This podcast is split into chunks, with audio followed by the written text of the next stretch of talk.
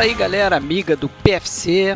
Estamos postando mais um áudio no feed aqui do podcast, voltando a publicar o áudio de uma das lives que a gente fez, no caso a live de número 11, onde a gente discutiu aí, debateu sobre filmes essenciais da década de 90.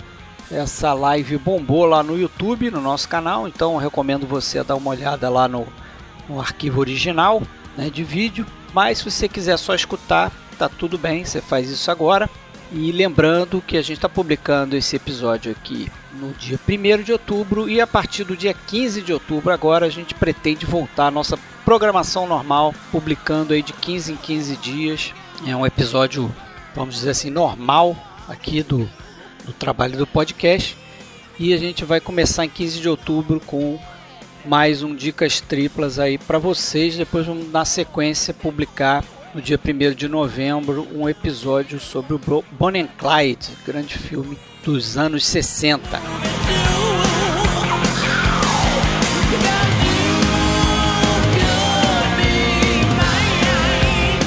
Bom, se você quiser dar uma olhada aí na nossa live no YouTube, acesse o nosso canal, procura no YouTube por podcast Filmes Clássicos ou entre em filmesclássicos.com.br para descobrir o link lá do nosso canal de YouTube e também para ouvir os nossos podcasts em áudio. Estamos também no Spotify e em qualquer outro agregador de podcast. Sempre procure por podcast Filmes Clássicos.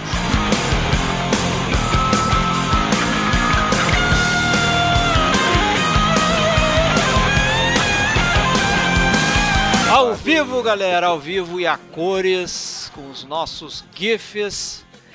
Temos aí quem? Vocês estão vendo aí, só moleza para vocês. Whoopi Goldberg aparecendo aqui no nosso PFC Live número 11. Estão vendo aí? Já tem risada aí porque gostaram, né? O Rafael sempre pega o melhor, né, Rafael? É, um melhor que o outro, um melhor que o outro. Eu tô de Leonardo DiCaprio imitando Jack Nicholson, então tem dois em um aí. Juliette Binoche, oh. eh, Macaulay Culkin, nossa Fernanda Montenegro, injustiçada e o carinha ali, ó, deve estar tá tocando Sunshine of Your Love ali para aquele sexto carinha ali, William de Andrade. Seria um spoiler isso? É, oh, que spoiler, hein? Olha aí, todo mundo, Opa. nós seis de volta aqui para fazer a lista dos 10 essenciais década de 90 dessa vez. Já esquentei. A espera esse foi longa, hein? Esse DiCaprio é o DiCaprio imitando o Jack Nicholson. Né, isso, né? isso, exatamente. Então já tem o Jack Nicholson e tem o Leonardo DiCaprio aí, hein? Não pode reclamar. Tem até um suquinho laranja ali, um negócio estranho ali. Alguém tá bebendo ali, ó. É o é. Cebion, não? O que, que é isso Cebion, aí? Pô, Cebion, matou, tá cara. certo. Vitamina C, tá certo, tá Seu certo. É o Aperol, o Aperol. Mas esse aí, Alexandre Cataldo, falando de Blumenau. Tudo bem, Alexandre? Beleza, Ali, o Blumenau Fred, também, beleza, Conexão Blumenau, William de Andrade. William de Andrade hoje salve, vai salve. fazer uma apresentação aqui. Oh, aí não vou nem falar nada, cara. Tá bizarro, tá cada vez melhor o negócio. Intervalo musical. Sérgio Gonçalves, ai, ai, ai. tudo bem? Fala de São Sem Paulo. Expectativas. expectativas. E aí, Sérgio? Rafael. Noite, pessoal, tudo bem? Tudo bom? Rafael do blog Palavras de Cinema fala de um dia aí. Tá sem som, hein, Opa. Rafael? Você tá, tá, tá com mute aí no microfone, hein? Tá sem som aqui? Não, tá vindo o som aqui, pô. Tá, eu não tô. Eu tô meu som tá ligado. Agora, agora, tá ligado. agora apareceu. Agora apareceu para mim aqui. Legal. E Prazer o Fábio mais uma vez aí Opa. aqui na live. Prazer em tê-lo aqui. Fábio Roquembar, falando Eita, lá de prazer. Passo Fundo. Tudo bem, Fábio? Diz a lenda que no próxima live nós vamos convidar o Scorsese para dar conta do, é, do, do, do, improvement aí na coisa. É isso, é isso aí, cara. O Scorsese vai, hum. vai tocar ao vivo aqui no intervalo musical. Não Fred sei vai, o que, mas ele vai tocar. Vai mandar um e-mail pro, é, pro Eric Clapton?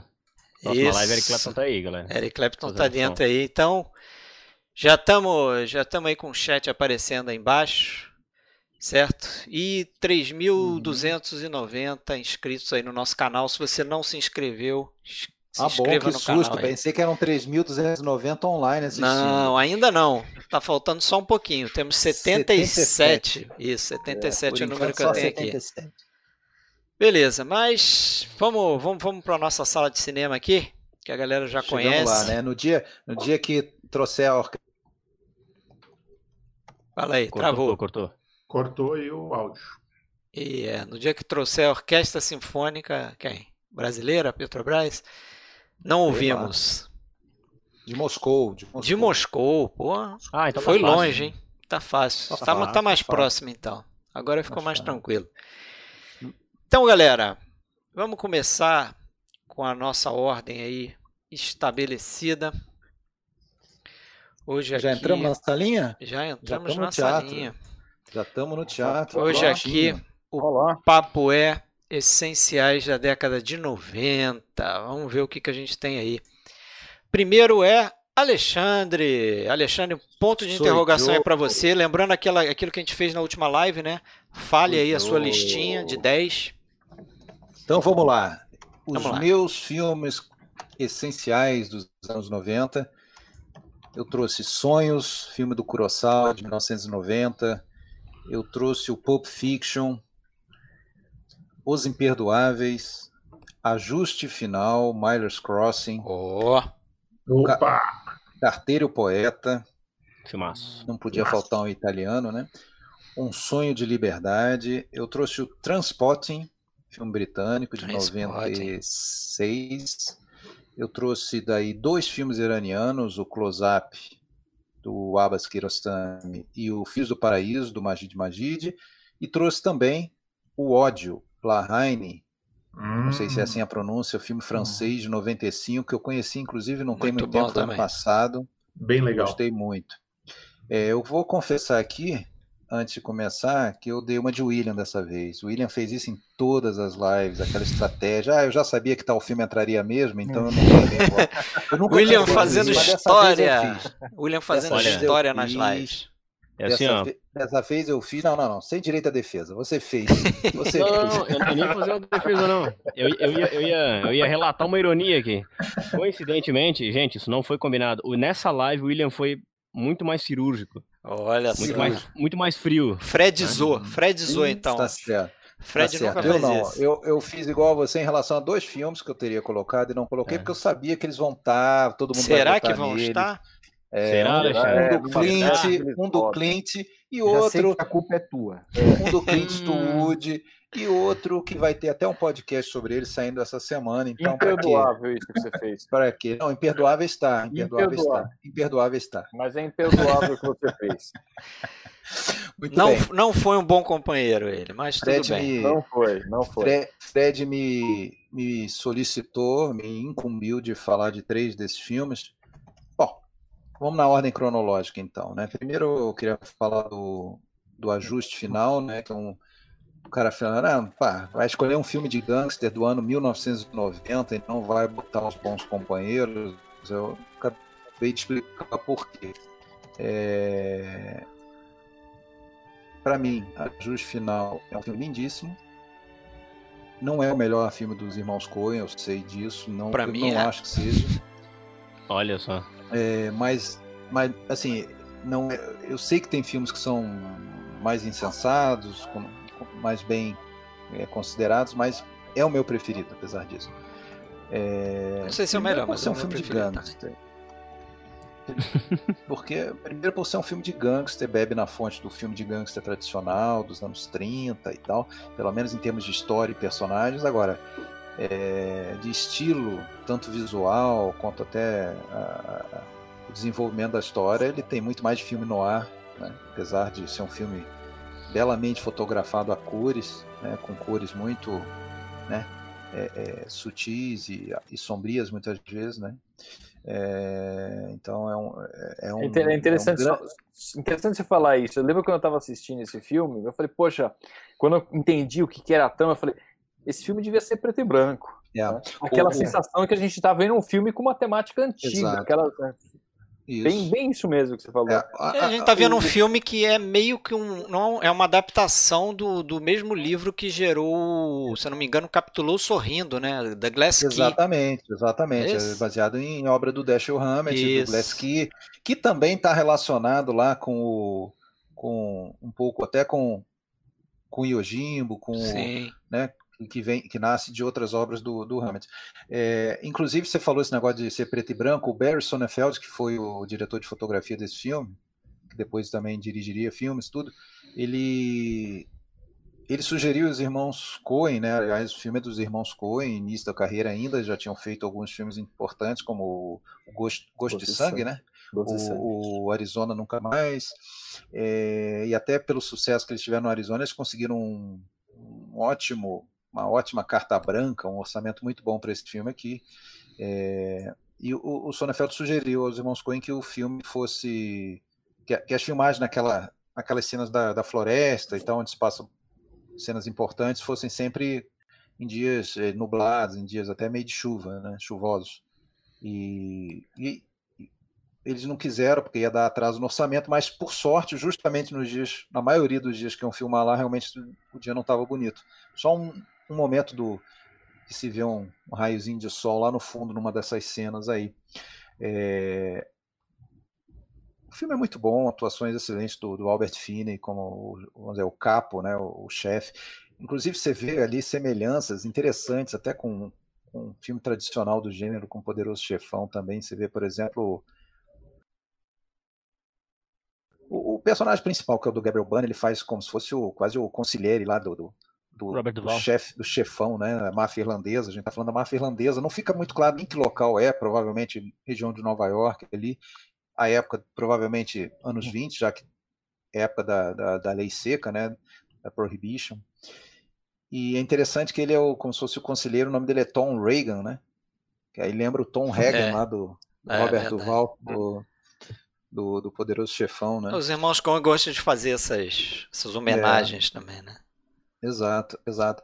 É, e, e, assim, uma coisa que, pelo menos pra mim, o filme ganha muito é a música lindíssima, né? A música de um cara que, que é o Carter Bu- Burnwell, né? Que é, é um Carter cara que é Burrell. muito- é, Burrell. Ele, não é- ele não é um cara muito comentado, muito falado, mas você vai pesquisar, ele tem trilhas muito bonitas. A última que eu Acho que ele lembro dele é daquele musicou, acho filme, que quase todos os Carol. fi- filmes dos Coen é, É. musicado por ele. aquele filme Carol de, de Do Todd Haynes, né? Todd Haynes. É, de, uns cinco anos atrás, uma, uma trilha muito bonita. É uma trilha que vem da música folclórica irlandesa, os personagens são da máfia irlandesa, inclusive é, o Gabriel Burney é irlandês,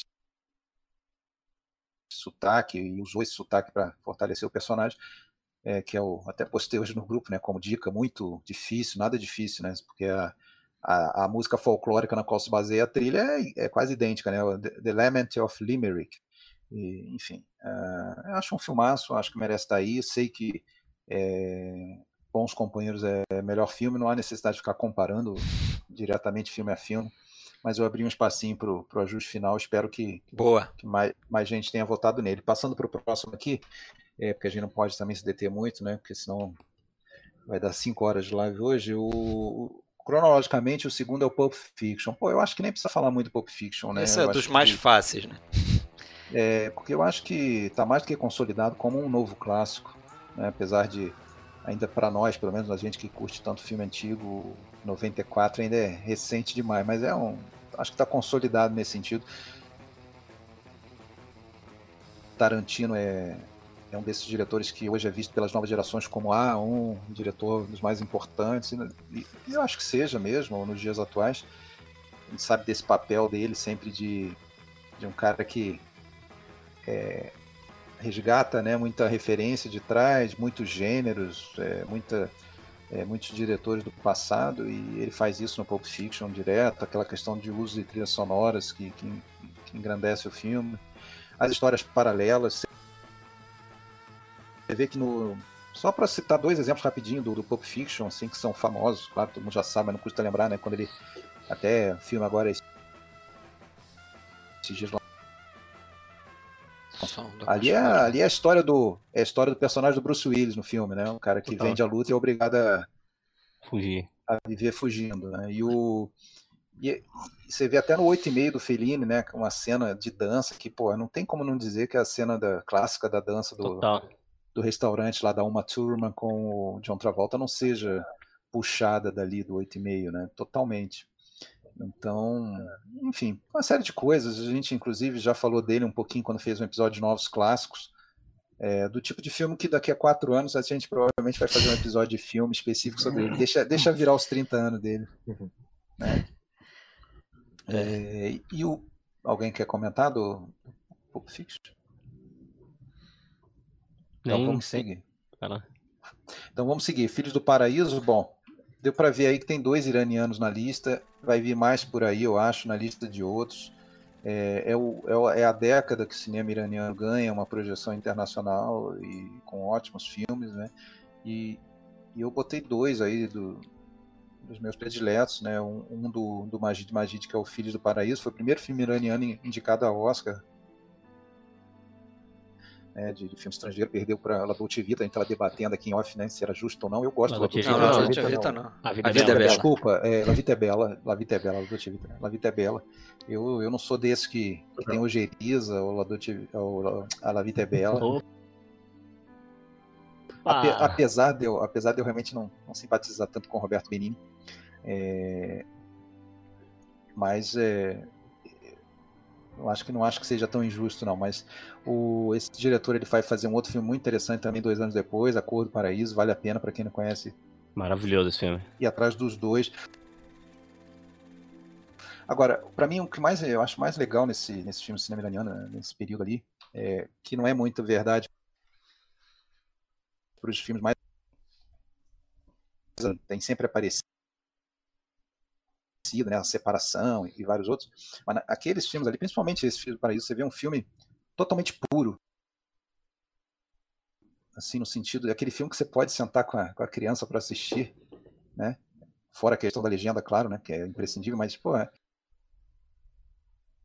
Primeiro, você não tem um vilão na história, você não tem maldade, você não tem gente, não tem violência, não tem gente brigando, você não tem nenhum vilão, realmente, para você dizer. Ali é totalmente o acaso, um cego que pega um sapato da, da menina por engano e, e, e o filme volta, passa a ser uma busca desse, de, de soluções para isso, e o garoto combinando com aquela corrida que ele vai tentar ganhar um prêmio, aí ele, né, um, um argumento tão simples, né? argumento simplérrimo, Tão simples e a atuação das crianças é maravilhosa. dá um filme né? sensacional.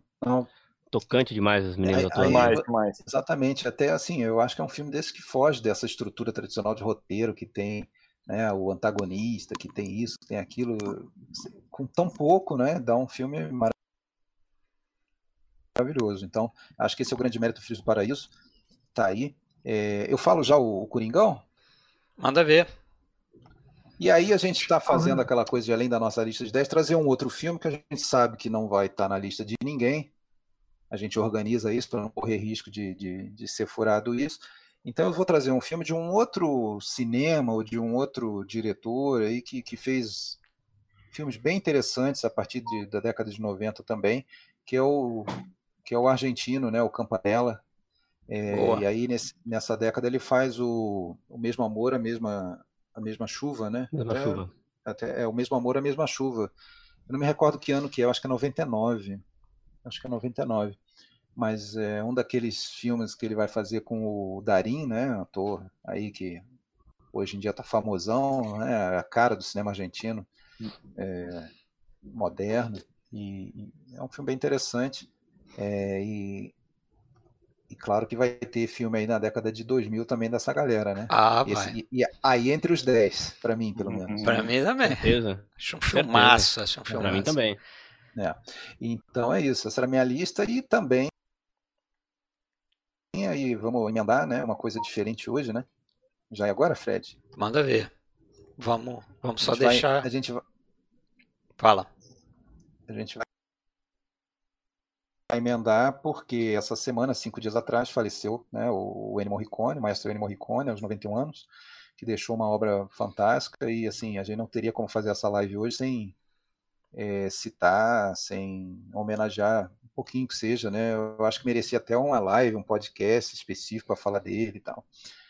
Mas a melhor coisa é eu escutar. Então, cada um de nós seis escolheu uma música, uma única música, que não seja a melhor, ou a, mas uma que a gente acha bem interessante. E após a, cada um apresentar os seus filmes, a gente vai ver aí um clipezinho, né? Então, Fred, Vamos lá, vai ser o nosso um minuto de silêncio aí pro, pro, pro Morricone, certo? Então ele Posso vai falar o rolar aqui. Manda ver o filme aí, mas depois escolhi- a gente manda o clipe. Eu escolhi, eu escolhi então a, a música do filme A Tenda Vermelha, um filme do Kalatoso, um filme atípico, né? Diretor russo, soviético, filmando é, é, na, na Itália. com Franco Cristaldi. E assim, o filme, confesso que não é a grande coisa, assim, é um filme meio arrastado, mas a música engrandece muito. Beleza, vamos escutar então. Vamos lá.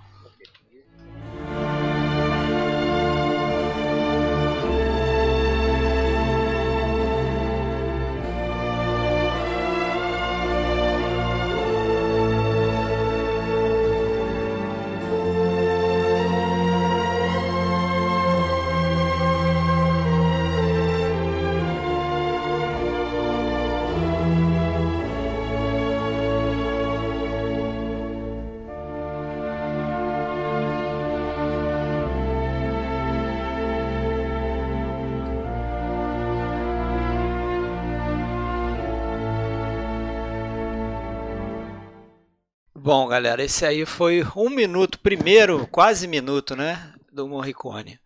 Vamos, vamos passar para o próximo então. Ponto de interrogação na tela. Próximo é o Sérgio. Sérgio, diga lá. Vai, diz a tua listinha dos 10. Depois a gente joga lá na tela. Difícil fazer essa lista dos anos 90, viu? Pensei que fosse mais tranquila, quando eu comecei a fazer foi, foi duro. Apavorou. A gente É, pensa isso pô. toda vez, mas. Nossa senhora. A gente fala, ah, você vai ser mais tranquilo. Tá, chega Todos na os meu- filmes bons já foram feitos. É, Boa noite, Ré. pois é. O William avisou lá nos anos 60 que a de 90 ia ser difícil. Bom, então vamos E lá. Vou acertei, né, começar, Fábio?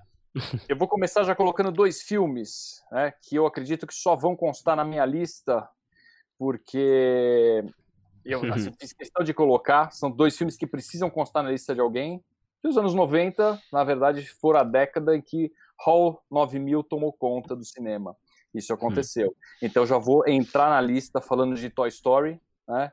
Animação de estreia da Pixar, que foi a primeira animação feita totalmente por computador. Eu lembro dessa notícia na época que me chamou a atenção. Nossa, uma animação feita por computador. Toy Story é o primeiro da lista. Não é o filme que eu vou comentar, mas só esse adendo para justificá-lo na lista. né? Gosto bastante de Toy Story e precisa constar na lista de alguém. Duvido que vai aparecer na de mais alguém. E a outra lista também, né? ainda falando de computação gráfica, não tem como deixar de citar Parque dos Dinossauros de Steven Spielberg, que foi o filme que é, foi um marco na mudança da forma de fazer efeitos especiais no cinema. Né? Quantas miniaturas stop motions foram deixados de lado, animatronics foi tudo deixado de lado porque tudo passou a ser feito no teclado do computador. Então esse é o segundo filme. Então primeiro Toy Story, o segundo Parque dos Dinossauros, que hoje as pessoas agora, assim como Star Wars, todo mundo chama de Jurassic Park, ninguém mais usa o título original, mas na época que estreou era Parque dos Dinossauros mesmo. Baita. Fora isso, já vamos emendar o, um segundo do Spielberg fazendo uma dobradinha, a lista de Schindler tinha que fazer parte. Seguindo, o Pulp Fiction também entra na minha lista. E aqui vamos colocar um filme que todo mundo já está esperando, na realidade, faz parte da minha, que é Os Bons Companheiros de Scorsese. O próximo, Matrix. Matrix. né? Matrix é um filme fantástico de ficção dos anos 90. É, teve uma, uma, trilogia que eu nem considero necessário, eu acho o primeiro completo, né? Nem Também acho. Os outros, Os outros bem abaixo. É, magnífico. Faço uma confissão aqui em público: o terceiro até hoje eu não vi. Sorte a sua. Segundo, não vi o terceiro, eu outro dia revi o primeiro, impecável. E vamos lá, quem que tá faltando? Tá faltando Lanternas Vermelhas, Opa. também dos anos 90. Boa lembrança. Depois um dos melhores thrillers que eu já vi na minha vida, que eu vou comentar esse filme e vou falar sobre o impacto dele que ele teve sobre mim. Eu acho que é um filme que já nasceu um clássico dos anos 90, que é Seven, do David Fincher. Opa! E vamos, e vamos finalizar, né?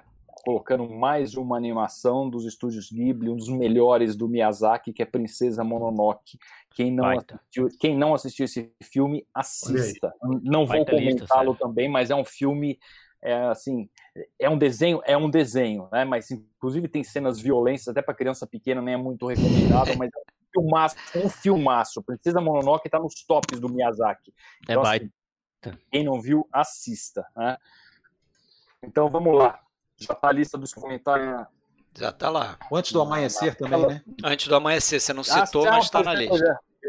Pois é, tá lá, verdade. É que você vai verdade. falar eu, ele eu mais detidamente. Mas é, eu vou falar, eu vou falar. mas tudo bem. É, então vamos lá. É, vou começando falando da, da lista de Schindler, né? A lista de Schindler, não vou me alongar muito, eu acabei roubando um pouquinho, falei de, de dois Isso, filmes que não estavam na lista. Você trapaceou aqui, quase levou uma buzina vermelha aqui. É, eu Fica tranquilo, Fred. É porque eu não pensei em nenhuma coisa aqui para linkar e você começar a falar, senão você. Tá Ele já ia me, me vetar aí. É, tem, que ser, tem, tem, que ser assim, ó. O clipe nem, tá rolando, hein? debate na TV, ó. Seu tempo, um minuto, é. candidato, um minuto. Não, Fala aí, lá, lista, lista de Schindler. Eu lembro na época. Eu lembro na lista de Schindler, né? Deu Oscar de, de direção para Steven Spielberg, finalmente, retratando o Holocausto, uma história, uma história famosa do Holocausto e fantástica essa história, né? Do, do Schindler.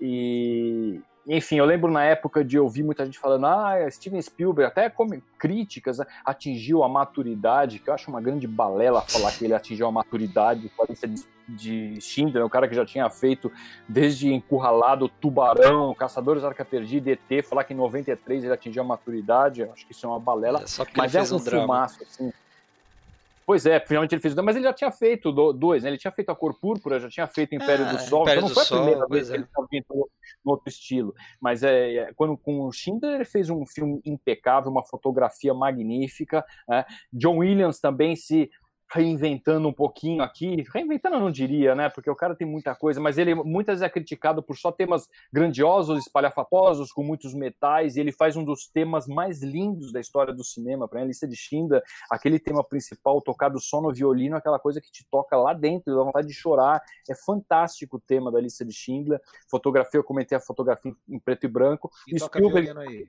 e Spielberg como, como ninguém sabendo manipular as nossas emoções, eu lembro ainda assistindo numa numa, numa noite fria no cinema, a lista de Schindler, aquela surpresa de ver uma, ver uma menininha com o casaco vermelho, todo mundo lembra da, da cena né, do casaco vermelho, e eu vi, poxa, ele me chamou a atenção, e minutos né, depois a gente descobre o motivo dele ter mostrado aquele, aquele casaco vermelho, enfim, eu acho que é um filme impecável, impecável, todos os prêmios merecidos. Não vou ficar me alongando muito nesse, nesse filme. Esse filme merece, na verdade, junto com vários outros, né, um podcast específico. O Spielberg já passou da hora de ter um de ter um podcast dedicado a ele, né? Fred, Alexandre. Manda aí, é só ele parar de filmar pra gente fazer. É. Já teve tubarão, é né? Já teve tubarão. Pois é, ah, tubarão fizemos, tubarão fizemos, é, foi, foi demais, né? O outro que eu vou, vou citar também é o, o Seven, né, do David Fincher. Eu lembro que na época muito se falou, né, do Silêncio dos Inocentes e tudo. Para mim, Seven é um thriller bem superior ao Silêncio dos Inocentes. Foi e a primeira vez Fábio? que eu ouvi falar. Foi, a primeira vez. Eu acho bem superior. Foi a primeira vez. Depois até O Fábio foi embora. Foi embora. Fala só cinco agora na live. Foi a primeira vez que eu ouvi falar do David Fincher, que já tinha feito muitos musicais, muitos clipes, né, com Madonna, Iggy Pop, enfim. Ele tinha dirigido Alien 3, mas quando o Silêncio dos Inocentes estreou, eu acho que ele acabou sendo um pouco eclipsado, sim, o Silêncio dos Inocentes, o Seven, né, pelo Silêncio dos Inocentes, eles eram thrillers, falavam de um serial killer, enfim. Eu lembro de ter assistido esse filme na pré-estreia, não sabia direito sobre o que, que era. Ah, era um filme com Brad Pitt e tal, um suspense, vamos assistir. É, nunca me esqueço da reação da plateia quando o filme terminou, porque até então ninguém sabia né, do que, que se tratava. Acenderam as luzes, todo mundo saindo quieto, uhum. mudo, uhum. ninguém falava nada. Aquilo é uma pancada, né? Aquilo é uma pancada que você não espera. Eu lembro, eu estava assistindo com a minha namorada, hoje minha esposa, eu lembro de ter brincado com ela de adivinhar o que tinha dentro da caixa, e quando eu falei, ela falou, nossa, que horror! E a gente sabe o que tem dentro da caixa. Enfim, acho que é, é um filme também irretocável. Né? Irretocável. Gosto muito Tu viu, Fábio, do, do Silêncio dos Inocentes? que eu não gosto, mas é que dos, dos, anos, dos anos 90, se eu vou escolher um thriller, né, com, esse, com essa temática de um serial killer tal, eu acho que o, o Seven é superior, mas caberia sim o Silêncio dos Inocentes. Nossa, tem, que concordar tem... contigo, Sérgio. Eu, eu uso várias coisas do Seven em aula. O Seven, para mim, é fabuloso. É, eu tentei até colocar, vou confessar aqui, tentei colocar o Silêncio dos Inocentes no meu Coringa, mas foi vetado. A gente já vai descobrir por quê. Mas então vamos lá, que para não me alongar muito também, vamos falar de um filme também maravilhoso. Maravilhoso. Né? Maravilhoso dos anos 90, que é o Antes do Amanhecer, né? Before Sunrise. É um filme que aparentemente começa de uma forma tão despretensiosa, né? Vai é, te envolvendo, né? O filme vai te envolvendo. Vai, é, Richard Linklater. É, curiosamente, é, descobri isso há pouco tempo quando fui ler um pouco sobre esse filme. Ele viveu algo parecido né, com isso. Ele conheceu uma francesa uma moça, também, né? É, quando estava tava, tava em Los Angeles, se eu não, se eu não me engano. É, escolhendo um presente. Né? Estava na Filadélfia, ele conversou, passou uma madrugada conversando com uma moça, e ele foi quando ele teve a ideia né, de escrever esse roteiro. E assim, a escolha do, do casal, né, protagonista, foi acho que fundamental né? A química entre eles é sensacional, é, né, cara? Rock, Funciona a, Julie, e a Julie Delp, eles conversam de uma forma. O filme, o que, que, acontece no filme? Não acontece nada, né? Um casal conversando, passeando em Viena durante uma madrugada, que ele está esperando o voo para voltar para os Estados Unidos, e eles ficam conversando. Mas a naturalidade com que eles Nem aquilo acontece, né?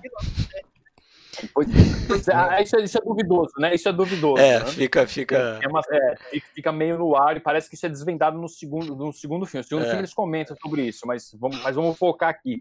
E eles ficam conversando de uma forma tão espontânea, diálogos tão interessantes que você fica envolvido naquilo, você não fica esperando alguma coisa acontecer, você quer, é meio meio voyeur, aquela sensação que a gente tem de estar acompanhando um casal ali conversando de assuntos triviais e assuntos, enfim, muito particulares de cada um. Eles acabaram de se conhecer. Muita gente até achava que tinha muito de improviso nessa atuação dos dois. O próprio Linklater e a Julie Delp é, comentavam sobre isso, que eles se sentiam lisonjeados com esse tipo de elogio, porque não tinha improviso. Eles escreveram aquilo, eles ajudaram também a escrever os né? diálogos, mas ensaiaram exaustivamente. Aquilo tudo foi, existe texto naquilo, não é assim, ah, vai, vai, vamos conversando aí que a gente, a gente depois vê o que, dá para aproveitar numa montagem final. Não foi. E legal, né, Sérgio, que a relação deles a gente percebe que é uma coisa que uh, fora do filme ela existe, né, é, essa relação de cumplicidade entre eles. Não é que seguindo os outros filmes.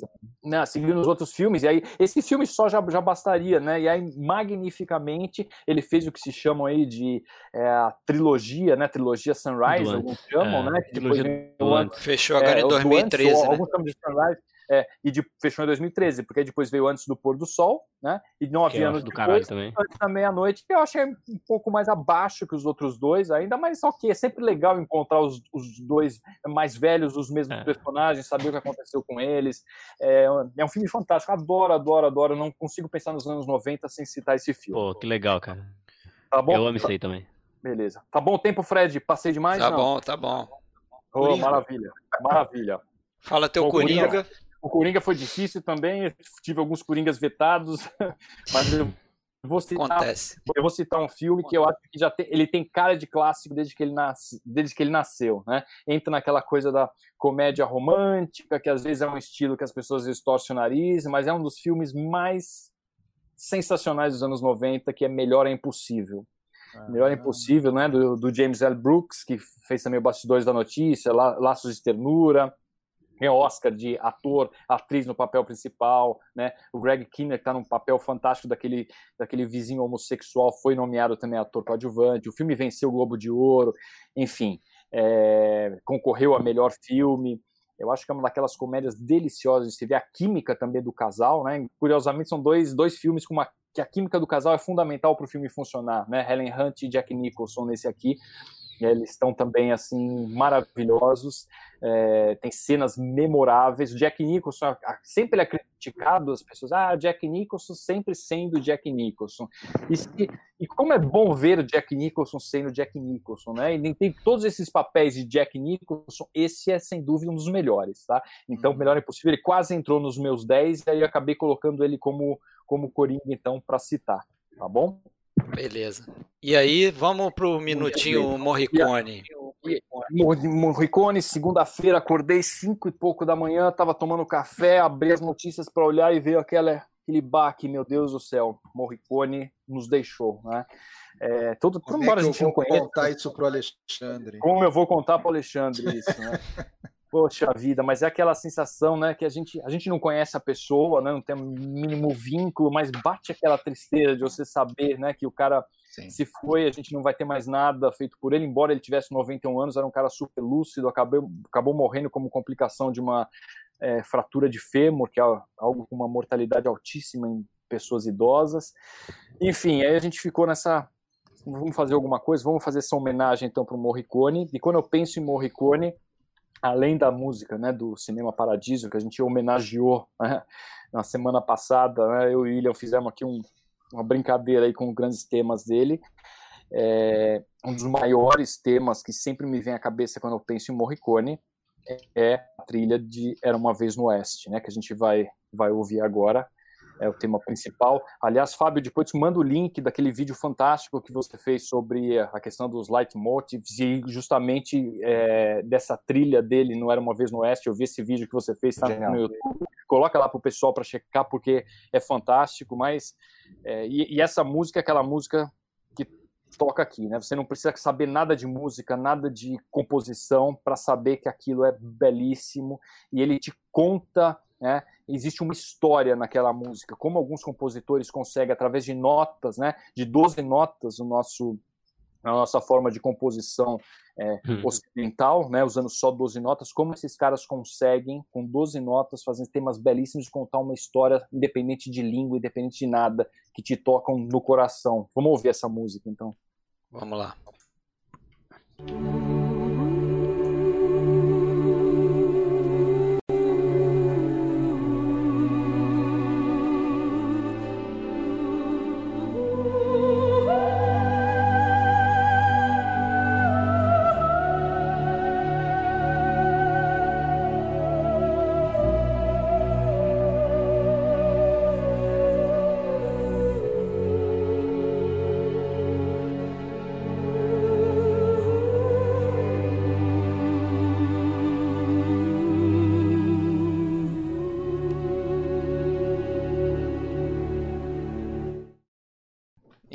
mais uma musiquinha aí do Morricone aí. É, nossa, nossa singela homenagem. Detalhe Bem que até agora, até agora só um filme, hein? Com, com votos dos dois. Pulp é verdade, Fiction. vamos ver o, o, parcial aqui agora. Você lembrou bem. Vamos aqui ver as parciais, olha aí. Como o Alexandre falou, Pulp Fiction, dois votos. E quantos, Alexandre? O resto aí com ah, um. Não contou, né? 18, 18 filmes com um. 18 filmes, é. Fácil a conta, né? dois. Só, tem, só tiveram dois. Uhum. Então, o próximo a gente vai com o Fábio. Alô? Alô? Fábio, agora é contigo, hein? Ih, seu áudio tá ruim, Fábio. É, o tá áudio tá estranho. Tá legal. Seu áudio tá é. meio abafado, cara. Vamos tá ver se... ruim? Agora Ih, melhorou. Ruim. Melhorou, mas tá baixo agora. Hum. Vamos lá. Aí, fala aí. Parece o John Merrick falando. Aí, melhorou. Manda ver. Acabou. Cita seus 10. Tá. Vamos tirar essa coisa de um voto só, então. Estou trazendo o, o, manjado do manjado, né? Vamos trazer os bons companheiros do Scorsese. Ninguém sabia que ele ia estar na lista. Oh. O Pulp Fiction, que ninguém sabia que ia estar na lista também. Tô trazendo o Spielberg. Espera só um pouquinho, Fábio. É, um pouquinho. Teu áudio não tá legal. Tá? Vai e vem, tá. Assim, ó. Tem uma, hora, tem uma hora que tu se afasta e dá, e dá pra ouvir perfeitamente. Quando tu se apoia, ele dá uma abafada. Não sei se tá dando algum. Ó, tá, tá abafado ruim. agora. Tá abafado agora. Vai pra trás, fala. Oi. Agora melhorou. Tem que falar daí. Vai pegar o óculos. Quietinho. Tô trazendo também, então, Aê. além dos bons companheiros. E o do Pulp Fiction, tô trazendo a lista de Schindler, tá? E é o único Spielberg, tá? Penei para botar só um Spielberg aí, Nossa, mas. Nem me fala, rapaz. É, a lista de Schindler é uma aula de montagem, entre outras coisas. Eu, eu, eu sou apaixonado por esse filme também. É, o Silêncio dos Inocentes. Aê! O Silêncio dos Inocentes. Salvou. Tá? Gritando para mim é um dos grandes filmes americanos contemporâneos, o Silêncio dos Inocentes está tá, tá entrando na lista. Estou trazendo também o, o, Antes do Amanhecer, do, do Linklater. Sou apaixonado por esse filme. É, Lanternas Vermelhas, do Zhang Mu. Tá? Vou Eita, falar mais outro dele. com dois aí, então. Olha aí. O, o, o Imu, nessa época, começo dos anos 2000, para mim, ele tem a melhor fase da carreira dele. É, vamos vir com o Através das Oliveiras, para mim é o melhor filme do Kiarostami. Concordo. Uh, e não posso deixar de colocar um filme que eu sou apaixonado e eu acho que não vai estar em outras listas, que é O Piano, da Jane Campion. Tá?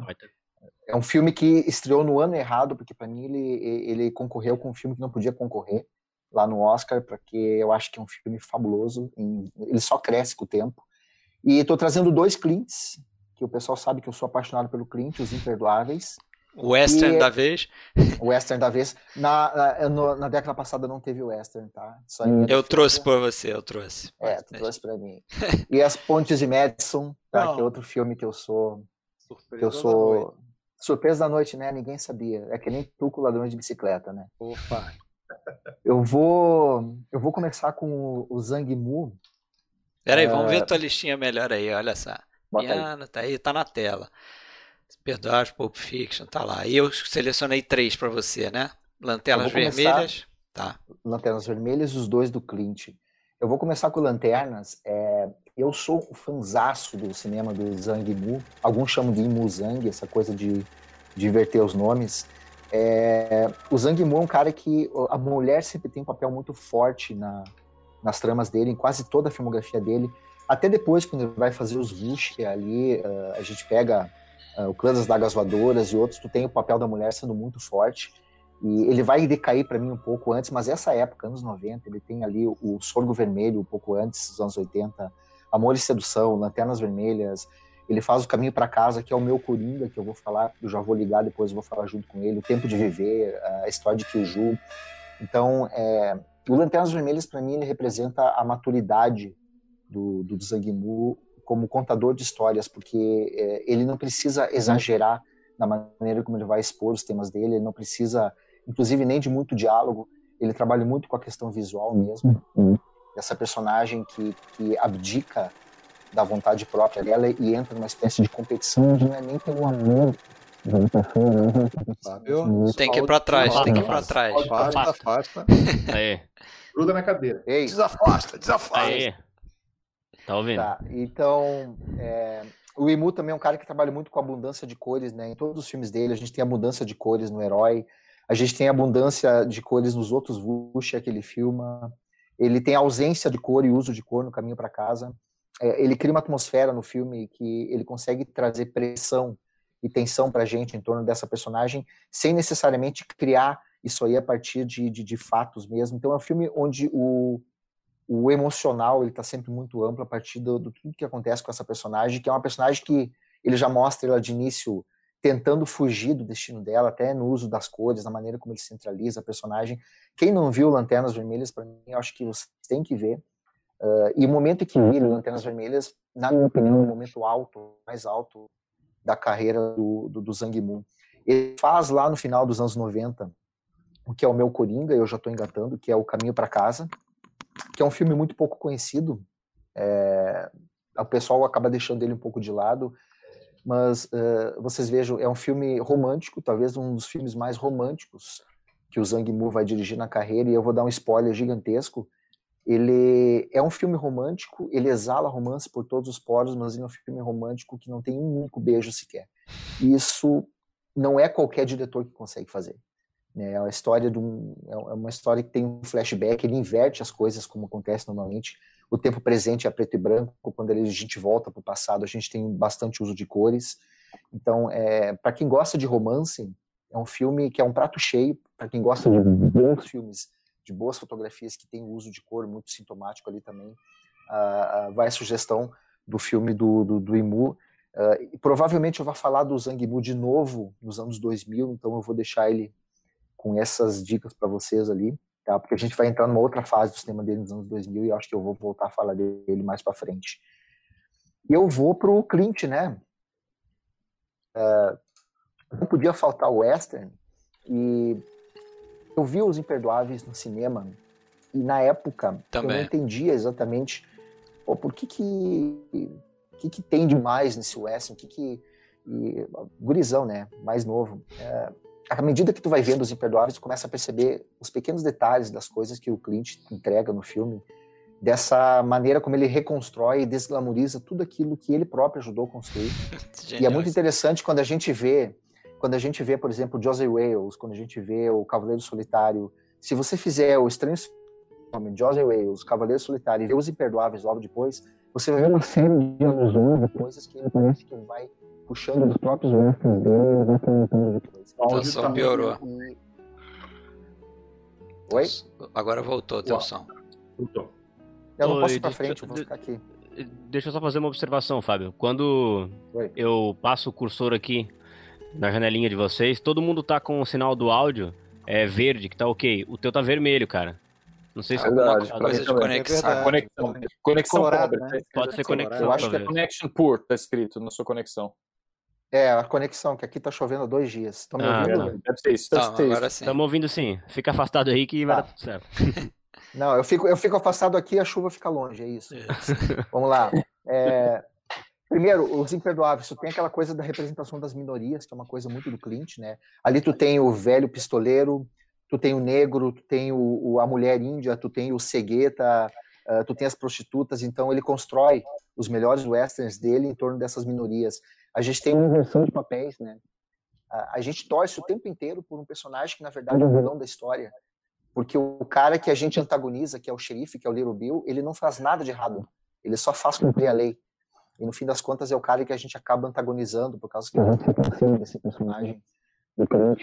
Uh, ele desmistifica a ideia do mito, né? Do mito do western. O Scofield Killed dá o um nome a si próprio. Ele brinca com as histórias que o cara, aquele lá, o Beecham, cria. Então, ele vai desmistificando essas questões de mitos que ele próprio também ajuda a construir. É, ele faz o uso muito legal da chuva também para simbolizar a presença desse pistoleiro para simbolizar um monte de coisa que, que, que envolve o, o, personagem do Clint, a aproximação dele da cidade. Então, uh, Os Imperdoáveis é um filme que é muito grande, isso é toda essa lembrança está escondida atrás de uma aparente simplicidade na maneira como ele fazia isso formalmente. Quanto mais a gente olhar o filme, mais a gente vai conseguir perceber isso aí. E as pontes de Madison, cara? O que eu posso falar das pontes de Madison que eu já não tenha escrito, falado ou, ou feito em vídeo. É, é um romance maduro, né? A gente tem, se vocês pegarem os maiores romances da história do cinema, a gente pega lá os filmes anos 30, 40, 50, 60, eu não tenho dúvida nenhuma em colocar As Pontes de Madison no meio dessa lista de 10 filmes, uh, desse top de maiores romances da história do cinema. Uh, é um romance maduro, são personagens maduros, então são personagens que têm uma história por trás, então não é aquela coisa de tudo que eu vou viver ainda para frente é tudo que eu já deixei de viver e que eu ainda posso viver com essa pessoa. É, o cliente faz uma coisa muito interessante que ele isola os personagens do resto do, do, do, do ambiente ali do mundo, né? Então eles estão tipo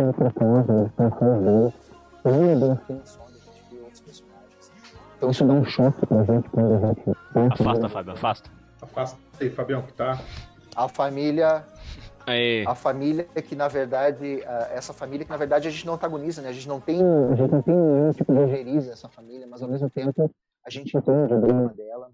Aquela cena final lá, para mim, é uma das grandes cenas da carreira do Clint, uma das grandes cenas do cinema dos anos 80, a maneira como ele usa o som, a maneira como ele usa a encenação, a questão da chuva, um monte de metáforas, uhum.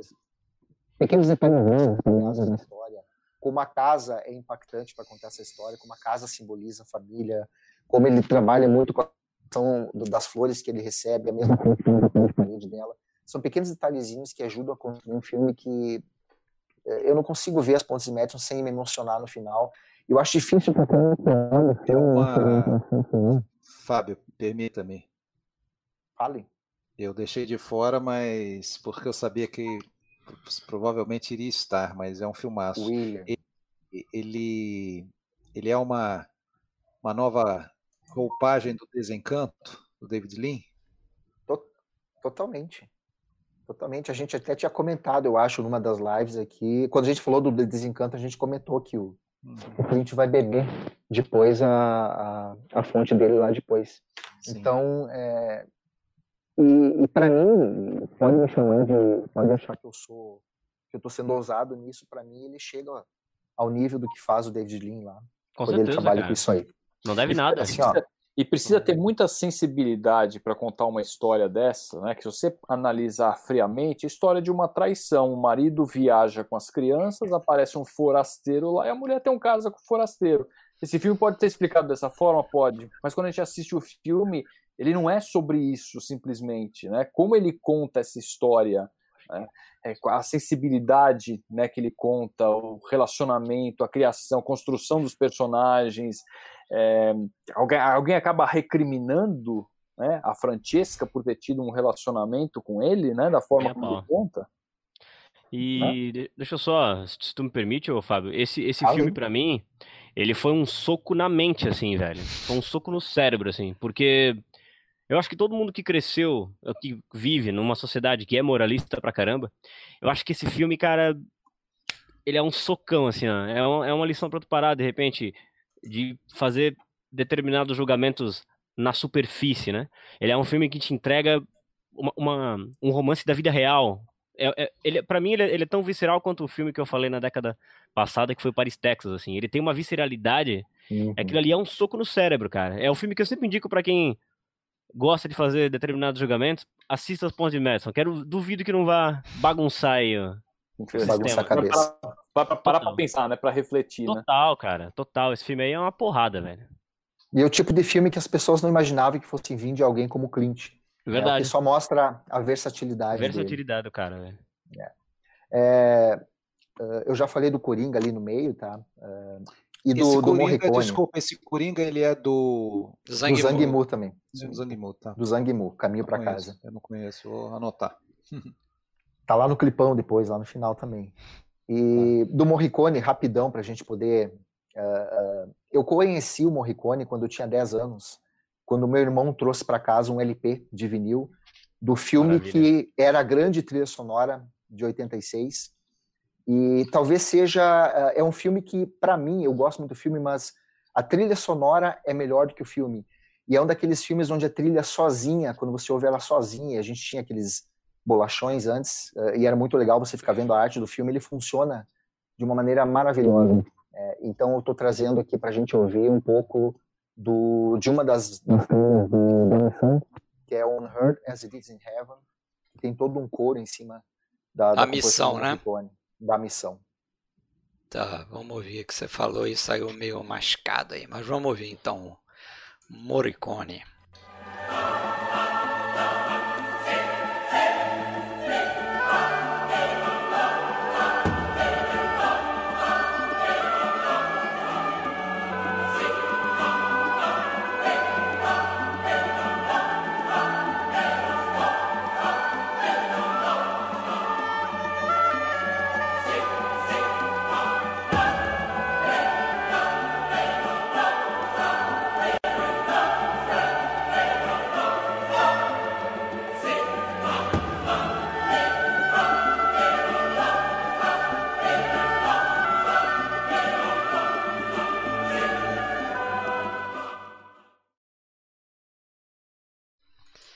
Resto tá variando.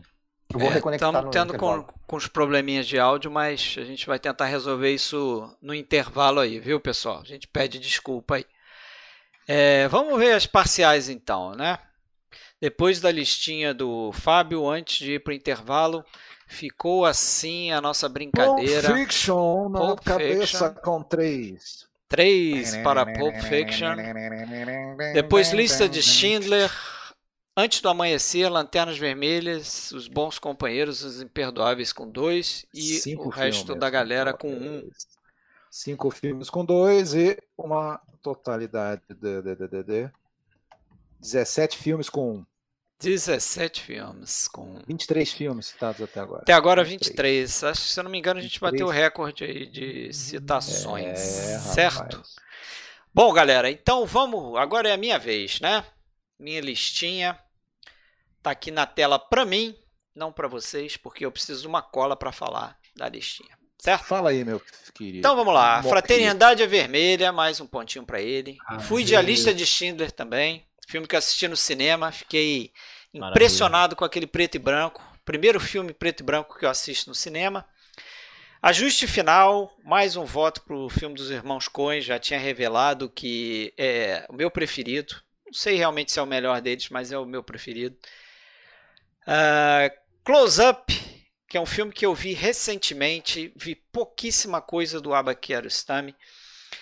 Gosto de Cereja, outro filme dele que eu vi também e entrou, ou seja, botei dois Kiarostami aí, realmente cinema iraniano aí para delírio do Sérgio, que vai fazer uma imersão no cinema iraniano. Já te aviso que os filmes do Kiarostami são um pouco diferentes lá do, do tom do Majid, hein? Só te falo isso.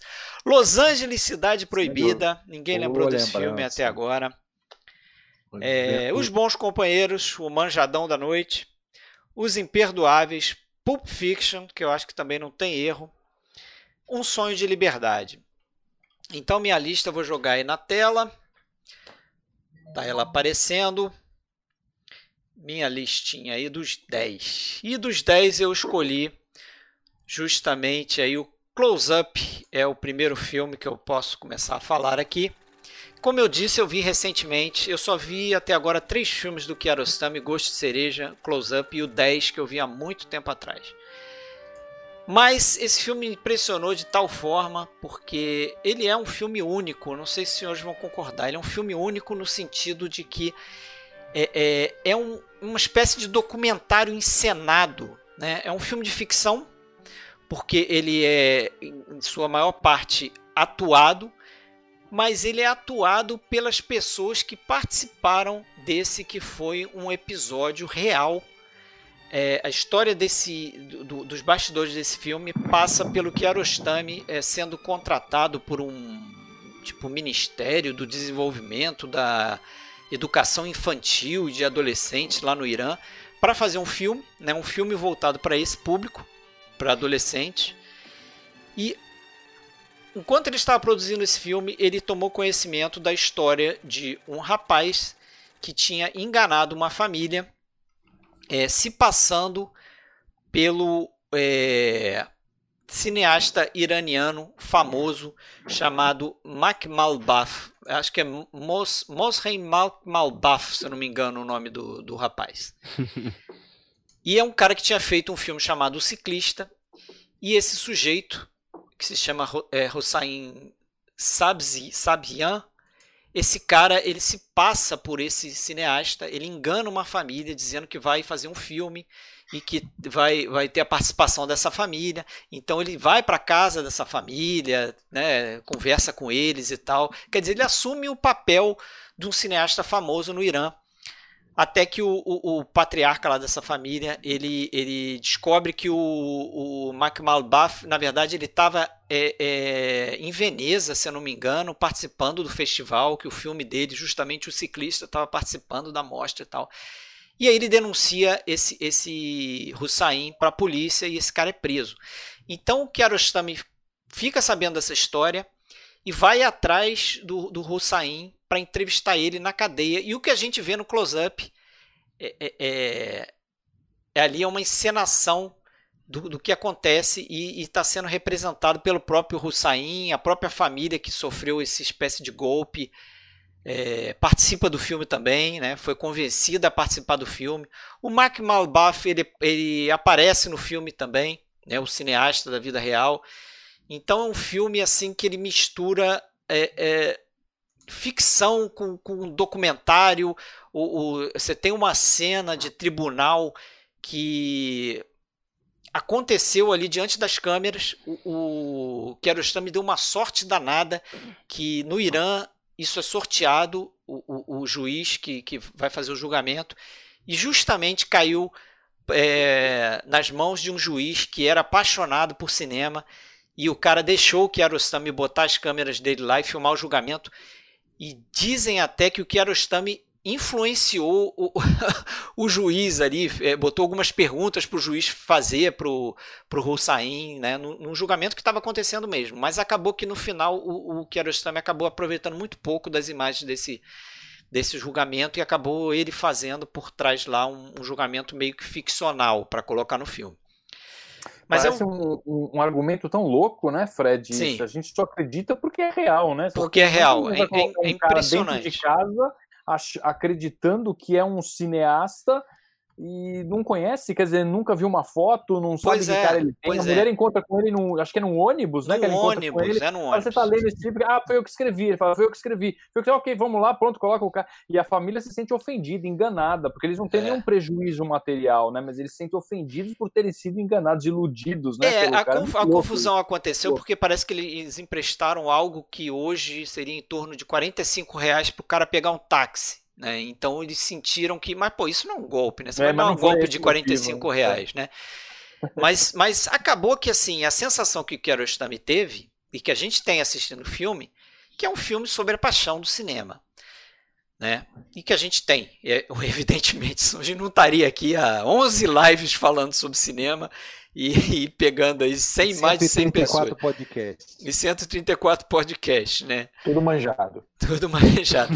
Que pariu. Mas, mas é um filme incrível por causa disso, porque essa, essa, essa proximidade, esse misto de, de documentário e filme de ficção. Né? É um filme que eu recomendo vocês verem é sobre essa ótica. Para não me alongar, outro filme que eu trouxe aqui, e agora vamos cair né, no, no manjadaço da noite, que é Os Bons Companheiros. Eu cometi esse pecado, senhores. Eu puxei para mim os bons companheiros na cara dura, porque né, menos uma coisa para eu fazer, para estudar, já que a gente acabou de fazer um, um episódio sobre os bons companheiros, então eu tenho a coisa na cabeça, né? Para mim, eu já falei isso no nosso Já faz o episódio. jabá do próximo episódio, né? Um grande jabá aqui do nosso próximo episódio, Bons Companheiros. Para mim, o meu filme preferido do Scorsese. Eu acho um filmaço. Eu acho que antes de Pulp Fiction, o Scorsese faz um filme é, incrível que terá muita das muitas das características que depois as pessoas vão reconhecer muito no cinema do, do Tarantino, né? que vai ser todo insensado e tal, com, com mérito, evidentemente. Mas o Scorsese também faz uma, um uso de trilha sonora é, pop nesse filme muito bem feito, edição sensacional né, da Thelma Schoonmaker e acho que um filmaço aí do, do Scorsese que se inicia com ele é, é, lendo o livro do Nicholas Pileggi, também baseado no, numa história real de um cara chamado Henry Hill que participava lá da, da, da máfia ali na, no, na cidade dele, né? Era um criminoso e que acabou é, delatando e colocando vários de seus companheiros de crime na cadeia. E esse filme é contar, essa história é contada no filme do, do Scorsese é, com um brilhantismo. Acho que é um filme que, sei lá, os mais de 100 aqui que estão assistindo a live certamente já viram um filmaço, não precisa nem a gente ficar falando muito sobre ele. Né? O pessoal conhece o valor. Outro que eu não sei se é tão conhecido, que é muitas vezes esquecido nessa década de 90, filmaço. que eu acho um filmaço, é, talvez o único grande, grande, grande filme do Curtis Hanson. É um filme que concorreu e perdeu, sempre gosto de lembrar disso, concorreu e perdeu pro Titanic. Para mim é um filme muito mais valioso do que o Titanic. Não sei se todos vão, vão, vão com, com, é, concordar comigo. Eu, mas uma defesa, eu já vi uma defesa do Titanic nos comentários mais cedo, no seguinte sentido, não defesa de qualidade, mas ah. É aquela coisa que a gente até tem que observar que é, é, é um filme é um peso, filme marcante, de peso. É um marcante, dúvida, peso, importante. Né? Mas eu acho que de roteiro ele perde, mas é de lavada para esse aqui. Sim, mas é de sim, lavada. Tanto é que o roteiro adaptado, né? Não, o Titanic acho que não é roteiro adaptado, mas o roteiro adaptado foi para esse filme aqui, que é roteirizado é, pelo Curtis Hanson e mais um outro roteirista, me, me falha o nome agora. Mas é baseado num livro do James Elroy e, e é um filme noir, um neo-noir que eu acho que faz toda homenagem ao, ao gênero. Né? Ele se passa na década de 50, ele eles reconstroem ali uma Los Angeles daquela é, década que é muito legal de se ver na tela, é muito bem feito o trabalho de, de, de arte desse filme, é muito minucioso. É um filme que tem é, alguns atores desconhecidos na época, talvez o fora Kim Basinger, e o Danny DeVito, né? os três principais que estão na figura do Guy Pearce, do Kevin Spacey e do Russell Crowe, é, eles são desconhecidos. Né? E propositalmente desconhecidos, porque eles não tinham muita grana para fazer o filme e eles decidiram, como eles tinham três atores principais ali que dividem o protagonismo do filme, o filme é, é feito de uma forma em que os três estão investigando o mesmo caso, né? e cada um ao seu estilo, mas depois eles têm que, de certa forma, se unir para poder chegar na solução do caso. É, esses três é, detetives eles são interpretados por atores um tanto desconhecidos, né? E dois curiosamente, australianos, né? Curiosamente, exatamente, dois australianos, né? O Guy Pearce e o Russell Crowe são Crowe, australianos interpretando. Ainda não tinha explodido, né? Não tinham, né? O, o Guy Pearce, então, é, não é um cara que realmente explodiu, né? O Kevin Spacey e o, e o Russell Crowe é, tiveram carreiras, eu acho que de mais sucesso, assim, né? Termos de tá. reconhecimento na carreira. O Crow antes, antes do Gladiador ainda, né? Isso, é o Gladiador de 2000, né? Esse filme uhum. ele é de 97. Ele ainda, ele ainda não estava nessa vida ou na outra. É, pois é. Mas eu acho um filmaço aí e que tem muito de, de coisa legal para os cinéfilos, né? Porque tem toda a história do, do personagem da Kim Basinger ali, que ela é uma prostituta de uma agência que, que se especializa, especializa em, em, é, vestir né, e maquiar e até fazer operação plástica em suas é, é, mulheres ali agenciadas, né, as prostitutas, para parecerem com estrelas de cinema. Né? Então a Kim Basinger seria uma espécie de Veronica Lake ali dentro do filme. Né? Estaria. Eu gosto, o Fred, você me permite, só Fala. citar uma questão. Eu adoro aquela cena em que o Guy Pearce entra no, em uma lanchonete ah, e acha que a Lana Turner é uma prostituta, mas isso, é verdadeira. É verdadeira é, Lana Turner, muito bom isso aí. Né? Fala, e quando o cara fala, é o Kevin Spacey falou, ela é, ela é a Lana Turner, é, né? porque eu... realmente a Lana Turner tinha um romance com um mafioso. Tinha, tinha. tinha. É, e, e, é muito legal essa cena, né? É muito legal, até porque o personagem do, do Kevin Spacey, que é um, um, ator que eu não sei por que razão tem um bloqueio com o nome dele, tá? sempre me foge o nome. Kevin Spacey, tem uma dificuldade. Mas o Kevin Spacey no filme, ele é um detetive que é ligado com o submundo ali de Hollywood, né? Ele tem, ele participa um, das histórias de uma revista que o Danny DeVito é o, é o editor da, da revista e tal a revista Rush, Rush não, é revista de, de fofoca, né? Mas é bem interessante esse filme, eu gosto bastante, eu acho que ele não vai aparecer. Oi? Rolo Tomasi, né? Rolo Tomasi, é quem, quem, é quem não né? esquece, né? né? A chave é o Rolo Tomasi. Quem não esquece tem pesadelo com ele até hoje é o Sean Connery, né? Pois é. Mas é, tá, essa foi a minha listinha. Então, eu falei dos três filmes, né? Falei. Então vamos para o meu momento aqui, meu minuto de silêncio do Morricone. Eu escolhi um filme e, italiano. E o Coringa? Coringa você falou? Ah, o Coringa, é verdade. O meu Coringa é o seguinte: o meu Coringa ia ser Coringa.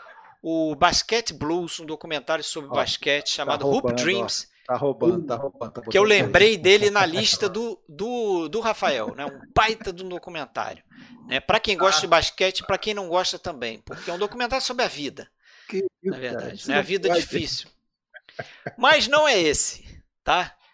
Não é esse o meu. O Alexandre tá, tá se matando de rir ali. Não sei o que, não, que é. Porque você, porque você, tá, você tá roubando, você tá falando. Não, eu tô, tem... tô dois coringa, bicho. Ah, calma. Eu ia falar sobre esse filme, mas não vou falar. Pois é, ninguém viu, cara. Só o Rafael viu esse filme. Ninguém ouviu, ninguém ouviu você ah, falar. Eu vi. Ele vai estar no clipe depois. vai, vai. vai. Basquete. Rapaz, você viu rapaz. também, Fábio? Muito bom. Tá, vi, muito bom. Você é, você é o dono da bagaça. pode...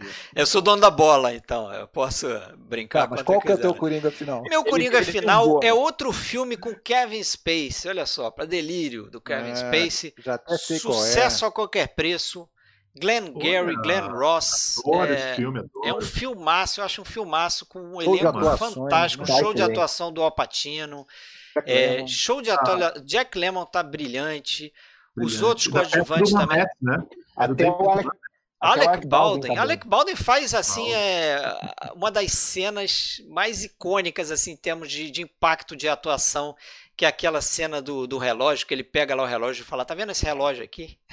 vale mais do que o seu carro lá". E ele dá um esporro homérico nos caras, né? Quem também vai esquecer o ABC, Always Be Closing, né? Que ele faz naquela cena, uma cena sensacional ali, né? Vale o filme só essa cena, mas o filme tem muito mais, é, é gira ali, um filme até pequeno, né? Assim, de, de, de poucas, é, poucas locações, poucas, poucos cenários ali, se passa muito dentro de uma agência de é, corretagem, né? De imóveis, são corretores de imóveis.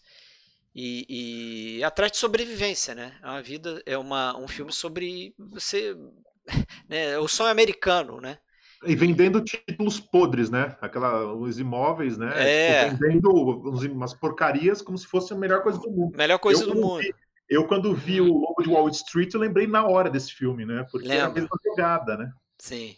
É um filme que eu vi no cinema, né? Acho que essa década tem muito isso pra gente aqui, muita coisa que a gente viu no cinema, né? O Seven é um deles que já citaram aí, Lista de Schindler, vários filmes. E o Sucesso a Qualquer Preço é um desses filmaços. Agora vamos, vamos no meu momento.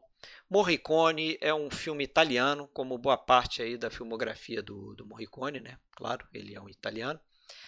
Mas é, eu gosto muito desse, dessa trilha, que é o do Investigação de um Cidadão Acima de Qualquer Suspeita, do Hélio Petri, né, Alexandre? O, Isso, o cineasta. Petri. 1970. Que é o, o, uso que o Morricone faz em algumas trilhas de western também, esse filme não é um western, que é o uso da harpa de boca, ou berimbau de boca, como acho que chamam aqui no Brasil, que é aquele instrumento que tem um som bem, bem peculiar, né? E parece uma mola. Poing. Vocês vão ver aí quando a gente ouvir.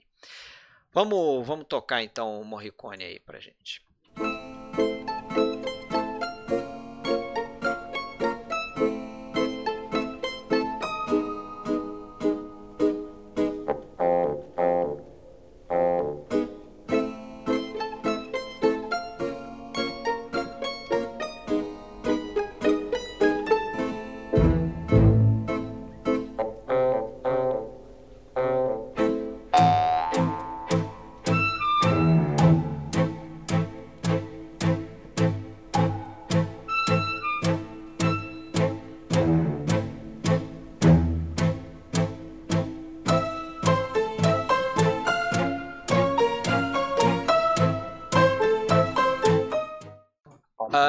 Próximo, peraí, já Sim, vou ver Rafael, qual é o próximo. Rafael, já Rafael, voltamos. Rafael já tá de saída, olha lá. Vai Não, lá, Rafael.